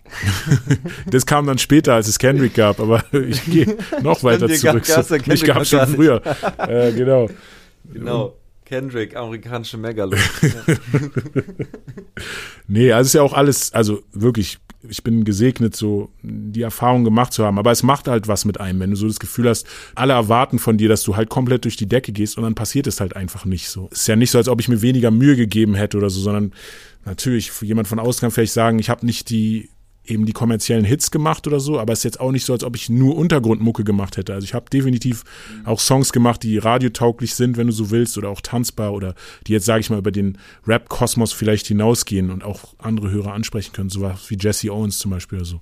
Trotzdem ist es nicht dazu gekommen, das dass muss meine... Man ja eh, sorry, dass ich unterbreche, aber das muss man eh nochmal ganz klar sagen, das ganze BSMG-Album ist äh, völlig hinten runtergefallen, weil Ja. das die deutsche Öffentlichkeit einfach nicht sehen wollte. Ja, ich glaube, zu dem Zeitpunkt war es noch ein bisschen früh, sage ich mal, für die weiße Mehrheitsgesellschaft. Zwei Jahre später ist es ja dann mit George Floyd passiert und dann hat man das Gefühl, vielleicht auch wegen der Pandemie, dass es einfach näher an den Leuten dran war, dass mehr Leute nicht drumherum konnten, als sich damit auseinanderzusetzen. Aber zu dem Zeitpunkt, wo wir das Album gedroppt haben, Ende 2017, war es wirklich so, dass ich auch von Kollegen, ne, so, also Leute waren überfordert, so nicht nur jetzt, sage ich mal, das Publikum oder die Menschen, die die Musik konsumieren, sondern auch Künstler, die vielleicht auch wissen, was für Prozesse hinter der Produktion eines Songs stehen. Leute konnten nichts damit anfangen. Also es ist auch aus meiner Sicht das erste Album dieser Art. Klar, es gab vorher Brothers Keepers und irgendwie Afrop und ähm, Die Flame, die auch mit ei eigenen Alben irgendwie Statements in die Richtung gesetzt haben. Aber das war halt jetzt komplett ein Projekt, was sich ja wirklich viel um den Umgang mit der Kolonialgeschichte und schwarze Selbstermächtigung in der Diaspora äh, auseinandergesetzt hat. Und so in dieser Konsistenz und in dem Fokus, es war auch für uns natürlich eine, wirklich auch Arbeit, so uns da irgendwie, also für mich vor allem, es war fast wie so ein wie so eine Diplomarbeit oder so, genau, dieses wollte Album ich zu machen. sagen, das ist, wirkt ja wie so eine mindestens Masterarbeit Ja, oder so. ist auf jeden Fall Wenn man alles sich gut Song recherchiert Wie, wie auch. Geschichtsunterricht anhört, da Genau. stecken so dermaßen viel Fakten drin und Wissenschaft drin und, und äh, Ja. ja. Also, das Ja, aber- hört man dem Album auch an. Voll, aber das ist natürlich jetzt nicht, was den kommerziellen Erfolg dann herbeiführt. Das ist halt einfach nur, was es noch sperriger gemacht hat und Mhm. ja, aber wir wollten auch nicht mit diesem Album jetzt den kommerziellen Erfolg. Dafür haben wir es nicht gemacht. Das war uns Ja, ja. eigentlich klar. Nur wie gesagt, um jetzt nochmal zurückzukommen zu Megalo und seiner Karriere. Ja, ich spiele einfach gerne mit so Thematiken. Ich spiele gerne auch mit dem eigenen Versagen so. Das habe ich eigentlich immer versucht, so ein bisschen ironisch auch äh, zu thematisieren, auch auf Songs wie Dr. Cooper oder Zap Brannigan oder so, wo es eigentlich um andere Sachen geht. Aber ähm, wo dann immer wieder auch gezeigt wird, dass man sich vielleicht nicht ganz so ernst nimmt, dass man sich seine eigenen Begrenzungen bewusst ist. Und ja, in diesem Fall ist es jetzt wirklich so dieser Gottkomplex oder dieses Heiland-Syndrom-Ding, so, dass Ja. die Leute halt von mir erwartet haben, ich rette den Hip-Hop so, aber ich kann mich nicht mal selber retten, so ungefähr. Krass. Ja, ähm, als das letzte Album rauskam, haben wir uns auch für den Podcast hier unterhalten. Zweite Folge war das, ungefähr ein Jahr her. Und da habe ich behauptet tatsächlich, dass es das vermutlich irgendwie an dieser lupenreinen Reputation lag, irgendwie an diesem unsichtbaren Heiligenschein, so habe ich es sogar genannt, Hm. warum das letzte Album so lang gedauert hat. Also die Pause zwischen dem Soloalbum Ja. davor und äh, 21 waren ja irgendwie fünf Jahre oder so, ne? Ja, Und Stichwort Heiligenschein, jetzt trägst du diesen Dornenkranz, das ist ja schon sehr interessant. Und äh, der steht irgendwie für diesen Druck, Ja, der einem potenziellen Heiland irgendwie auferlegt wird, ne? Absolut, genau. Natürlich gleichzeitig aber auch steht es für, also ein Stacheldraht, das ist ja ein Stacheldraht und kein faktischer Dornkranz. Stacheldraht, der aussieht wie ein Dornkranz. Stacheldraht steht für mich halt immer für Begrenzung, also für Einsperren, nicht über die Grenze hinaus zu dürfen und ja, ich habe auch einfach festgestellt, dass mein Kopf ein ganz schöner Knast sein kann, so dass die Begrenzung, die man selber halt bekommt, also da steht, steckt so viel Potenzial im eigenen Denken drin, aber gleichzeitig kann man sich auch ja selbst eine Grube graben, wenn man in seinen Ängsten sich fangen lässt oder in seinen Zweifeln und so. Und genau, das wollte ich damit alles andeuten, weil in der Platte geht es auch viel darum, um Selbstzweifel und irgendwie den Umgang damit und alleine mit sich klarkommen zu wollen und zu können oder eben nicht. Aber das scheint dir jetzt ja seit der letzten Platte, zumindest wenn man diesen Release-Zyklus betrachtet, schon ganz gut gelungen zu sein. Mhm. Denn du hast ja wirklich nicht lange gebraucht, bis jetzt Ja. ein Nachfolger kam. Also vielleicht können wir darüber nochmal sprechen. Der Druck war scheinbar ein bisschen Ja, geringer, der jetzt auf nein, deinen Schultern lag. Nein, der Druck war doch viel höher. Okay. Aber äh, man wächst am Druck irgendwie so. Also seit 2020 release ich jetzt jedes Jahr ein Projekt. 2020 kam Hotbox, 21 21 und jetzt 22 kommt drei Kreuze. Und ehrlich gesagt ist das was, was ich schon immer gerne gemacht hätte, aber ich war einfach zu langsam. Es hat früher zu lang gedauert. Ich hatte zu viele Selbstzweifel. Der Druck ist insofern größer geworden, weil ich, ja, ich muss einfach für die Familie am Start sein und die ernähren können.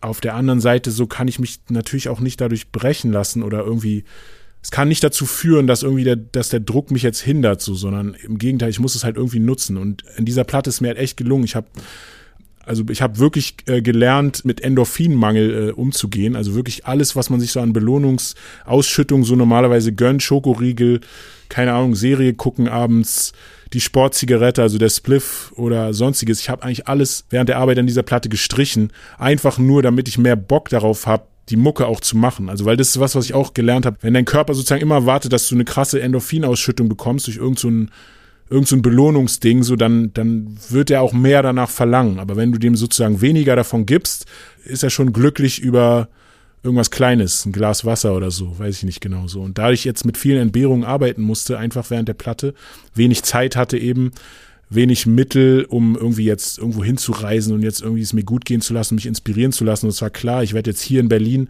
innerhalb von drei Monaten diese Platte machen, einfach um mein Ziel zu erreichen. So und das ging halt nur mit vielen selbst auferlegten Entbehrungen, hat aber auch super funktioniert dann. Also ich habe noch nie Krass. so schnell eine Platte gemacht.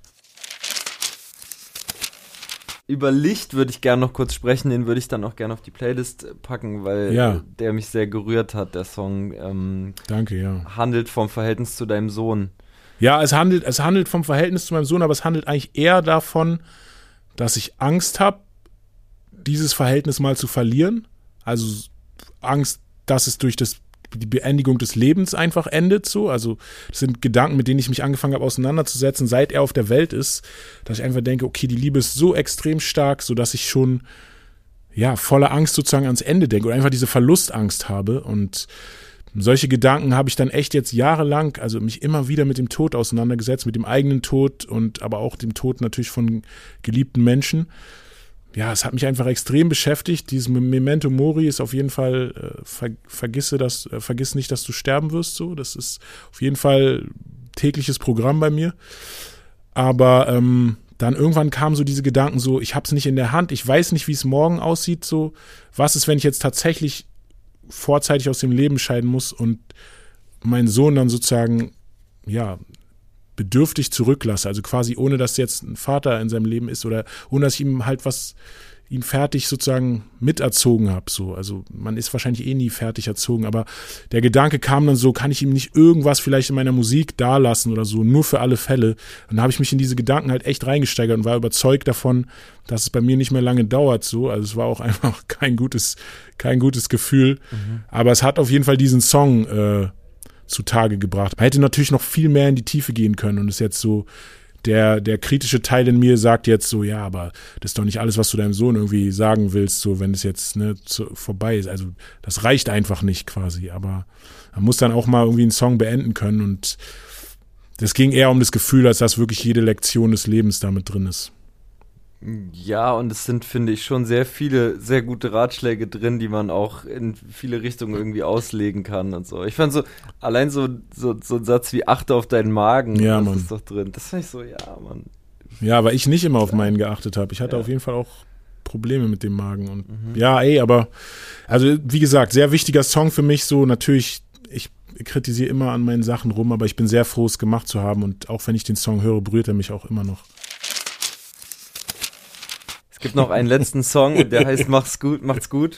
Ja, Äh, krasserweise mit Sebastian Krumbiegel, ja, äh, der dich Prinzen. dabei unterstützt hat von den Yes. Prinzen. Das hat mich wirklich überrascht. Ähm, aber der taucht immer mal wieder in so Kontexten auf, wo ich überrascht bin. Und der hat mich auf jeden Fall durch meine Kindheit begleitet. Ja, Deswegen Mann, freu mich ich mich auch. auch immer. voll krass. Ja, ich habe halt die Prinzen gesampelt, ne, die erste Platte. Ich habe die ersten beiden Platten damals auch als Kind gehört. Wir haben sogar in der Schule, glaube ich, im Kunstunterricht durften wir immer Musik hören und haben ganz viel, glaube ich, die Prinzen gehört und die ganze Klasse hat so mitgesungen. Also auch das irgendwie so prägender Moment. So, das war lange bevor ich Rapmusik gehört habe und so. Und ja, ich bin eigentlich schon länger so, al- also seit ich mich auch als Produzent verstehe, bin ich eigentlich schon immer auch auf der Suche nach deutscher Musik, die man samplen kann. Also ich finde, Hip-Hop ist einfach auch samplen, so es muss natürlich nicht sein, aber mich haben immer wieder Songs geflasht, wo irgendein Lied gesampelt wurde, was eigentlich nichts damit zu tun hat und was dann so ein tolles Hip-Hop-Gewand bekommen hat, zum Beispiel äh, Cold as Ice von MOP, was ja von Foreigner Cold as Ice genommen hat und einfach dann sozusagen diese Härte bekommt, die vorher nicht im Original drin war. Und das ist halt was, was ich extrem feiere an Rapmusik. Und ähm, in diesem Fall war es ein Outro von der ersten Prinzenplatte. Das Outro ist nur 18 Sekunden lang. Es ist so ein kurzes A Cappella, äh, ein Chor A Cappella, so "Ah", und dann singt er am Ende Tschüssi, mach's gut. Und dann ist das Ding zu Ende.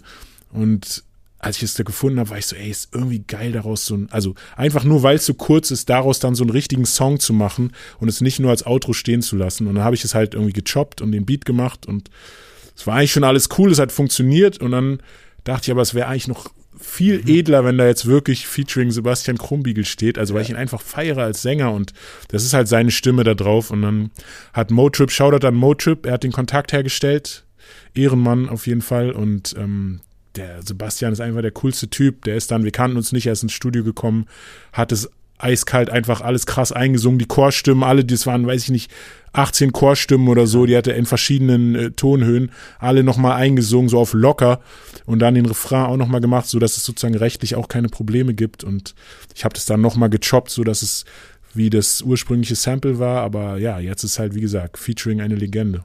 Ja, und ich finde, der Song ähm, reiht sich so ein Stück weit ein in endlich und endlich und Ja. muss los. Also das ist für mich irgendwie so eine, stimmt, so eine stimmt. Trilogie. Aber der ist jetzt schon so der dramatischste, Ja. der, der eindeutigste und ja wirklich so ein Abschiedssong. Und damit sind wir auch wieder am Anfang. Mhm. Ich kann mir vorstellen, dass es schwer wird, aber ich bin gespannt, an diesen Song wieder anzuschließen.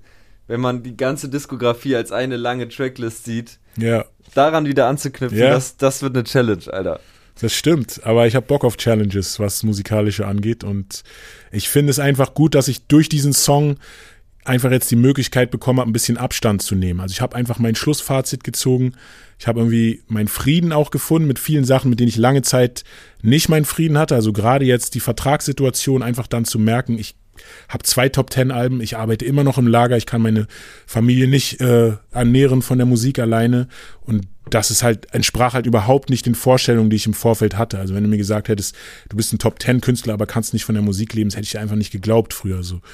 Und aber genau das sind die Sachen, die ich erlebt habe und ich habe sehr viel sehr viel Groll auch mit mir rumgetragen. Also einfach dieses schizophrene Zustand zwischen Echo Aftershow Party und dann irgendwie aber in die Bahn rein umziehen und direkt dann zum Lager morgens um die Frühschicht hinzukriegen und irgendwie so himmelhoch jauchzend und dann äh, so tief, also so vom Gefühl war es halt immer wieder so, von den großen Bühnen zurück ins Lager und wieder zurück und hin und her. Und damit habe ich jetzt eigentlich endlich meinen Frieden gefunden, so, ne? Also auch das natürlich nur über die Stabilität der Familie, also deshalb dieses drei Kreuze Glück gehabt. Ich thematisiere natürlich auch meinen Anker, die Familie. Ohne das wäre es gar nicht möglich gewesen, so. Und ich würde sagen, ich bin jetzt an einem Punkt, dass ich einfach aus vielen Misserfolgen, aber auch positiven Erlebnissen und dem gesamten, was der in den letzten zehn Jahren passiert ist, da jetzt einfach draus gewachsen bin und jetzt an einem Punkt bin, dass ich sozusagen damit abschließen kann und ohne Groll in die Zukunft schauen kann, aber auch jetzt nicht mehr mich so festklammern muss an Megalo und dem Erfolg von Megalo, sondern einfach einen Schritt zurücktreten kann und einfach das heißt nicht, dass ich nie wieder Bock habe, das zu machen. Ich habe natürlich Bock, weiter Rapmusik zu machen, aber ich glaube, ich brauche das für meine eigene kreative Energie, dass ich einfach, dass es kein Muss ist, weißt du, dass ich jetzt nicht sagen muss, ich muss jetzt die nächste Megalo-Platte genau und da an, sondern ich nehme jetzt erstmal kurz Abstand und dann sehen wir weiter. Ja, ich wünsche dir auf jeden Fall viel Glück bei allem, was jetzt passiert. Danke. Ich hoffe, dass wir uns wieder treffen. Ja, das hoffe ich natürlich auch. Ob wir Oder- ein Interview führen, ist noch was anderes, aber Genau. mit dir führe ich gerne Interviews tatsächlich. Also, Ja. wenn ich nochmal Interviews machen sollte, dann auf jeden Fall mit dir. Korrekt. Danke dir, Mann. Drei Kreuze erscheint am 23. September und ich sag's euch ganz ehrlich, wer sich dieses Album nicht anhört, hat Hip-Hop nie geliebt. Punkt. Auf der Sinus-Playlist findet ihr Licht, über den Song haben wir ja ausführlich gesprochen. Megalo hat sich God Did vom neuen DJ Khaled-Album gewünscht. Darin sind diverse Rapper zu hören. Megas Lieblingspart ist allerdings der von Jay-Z.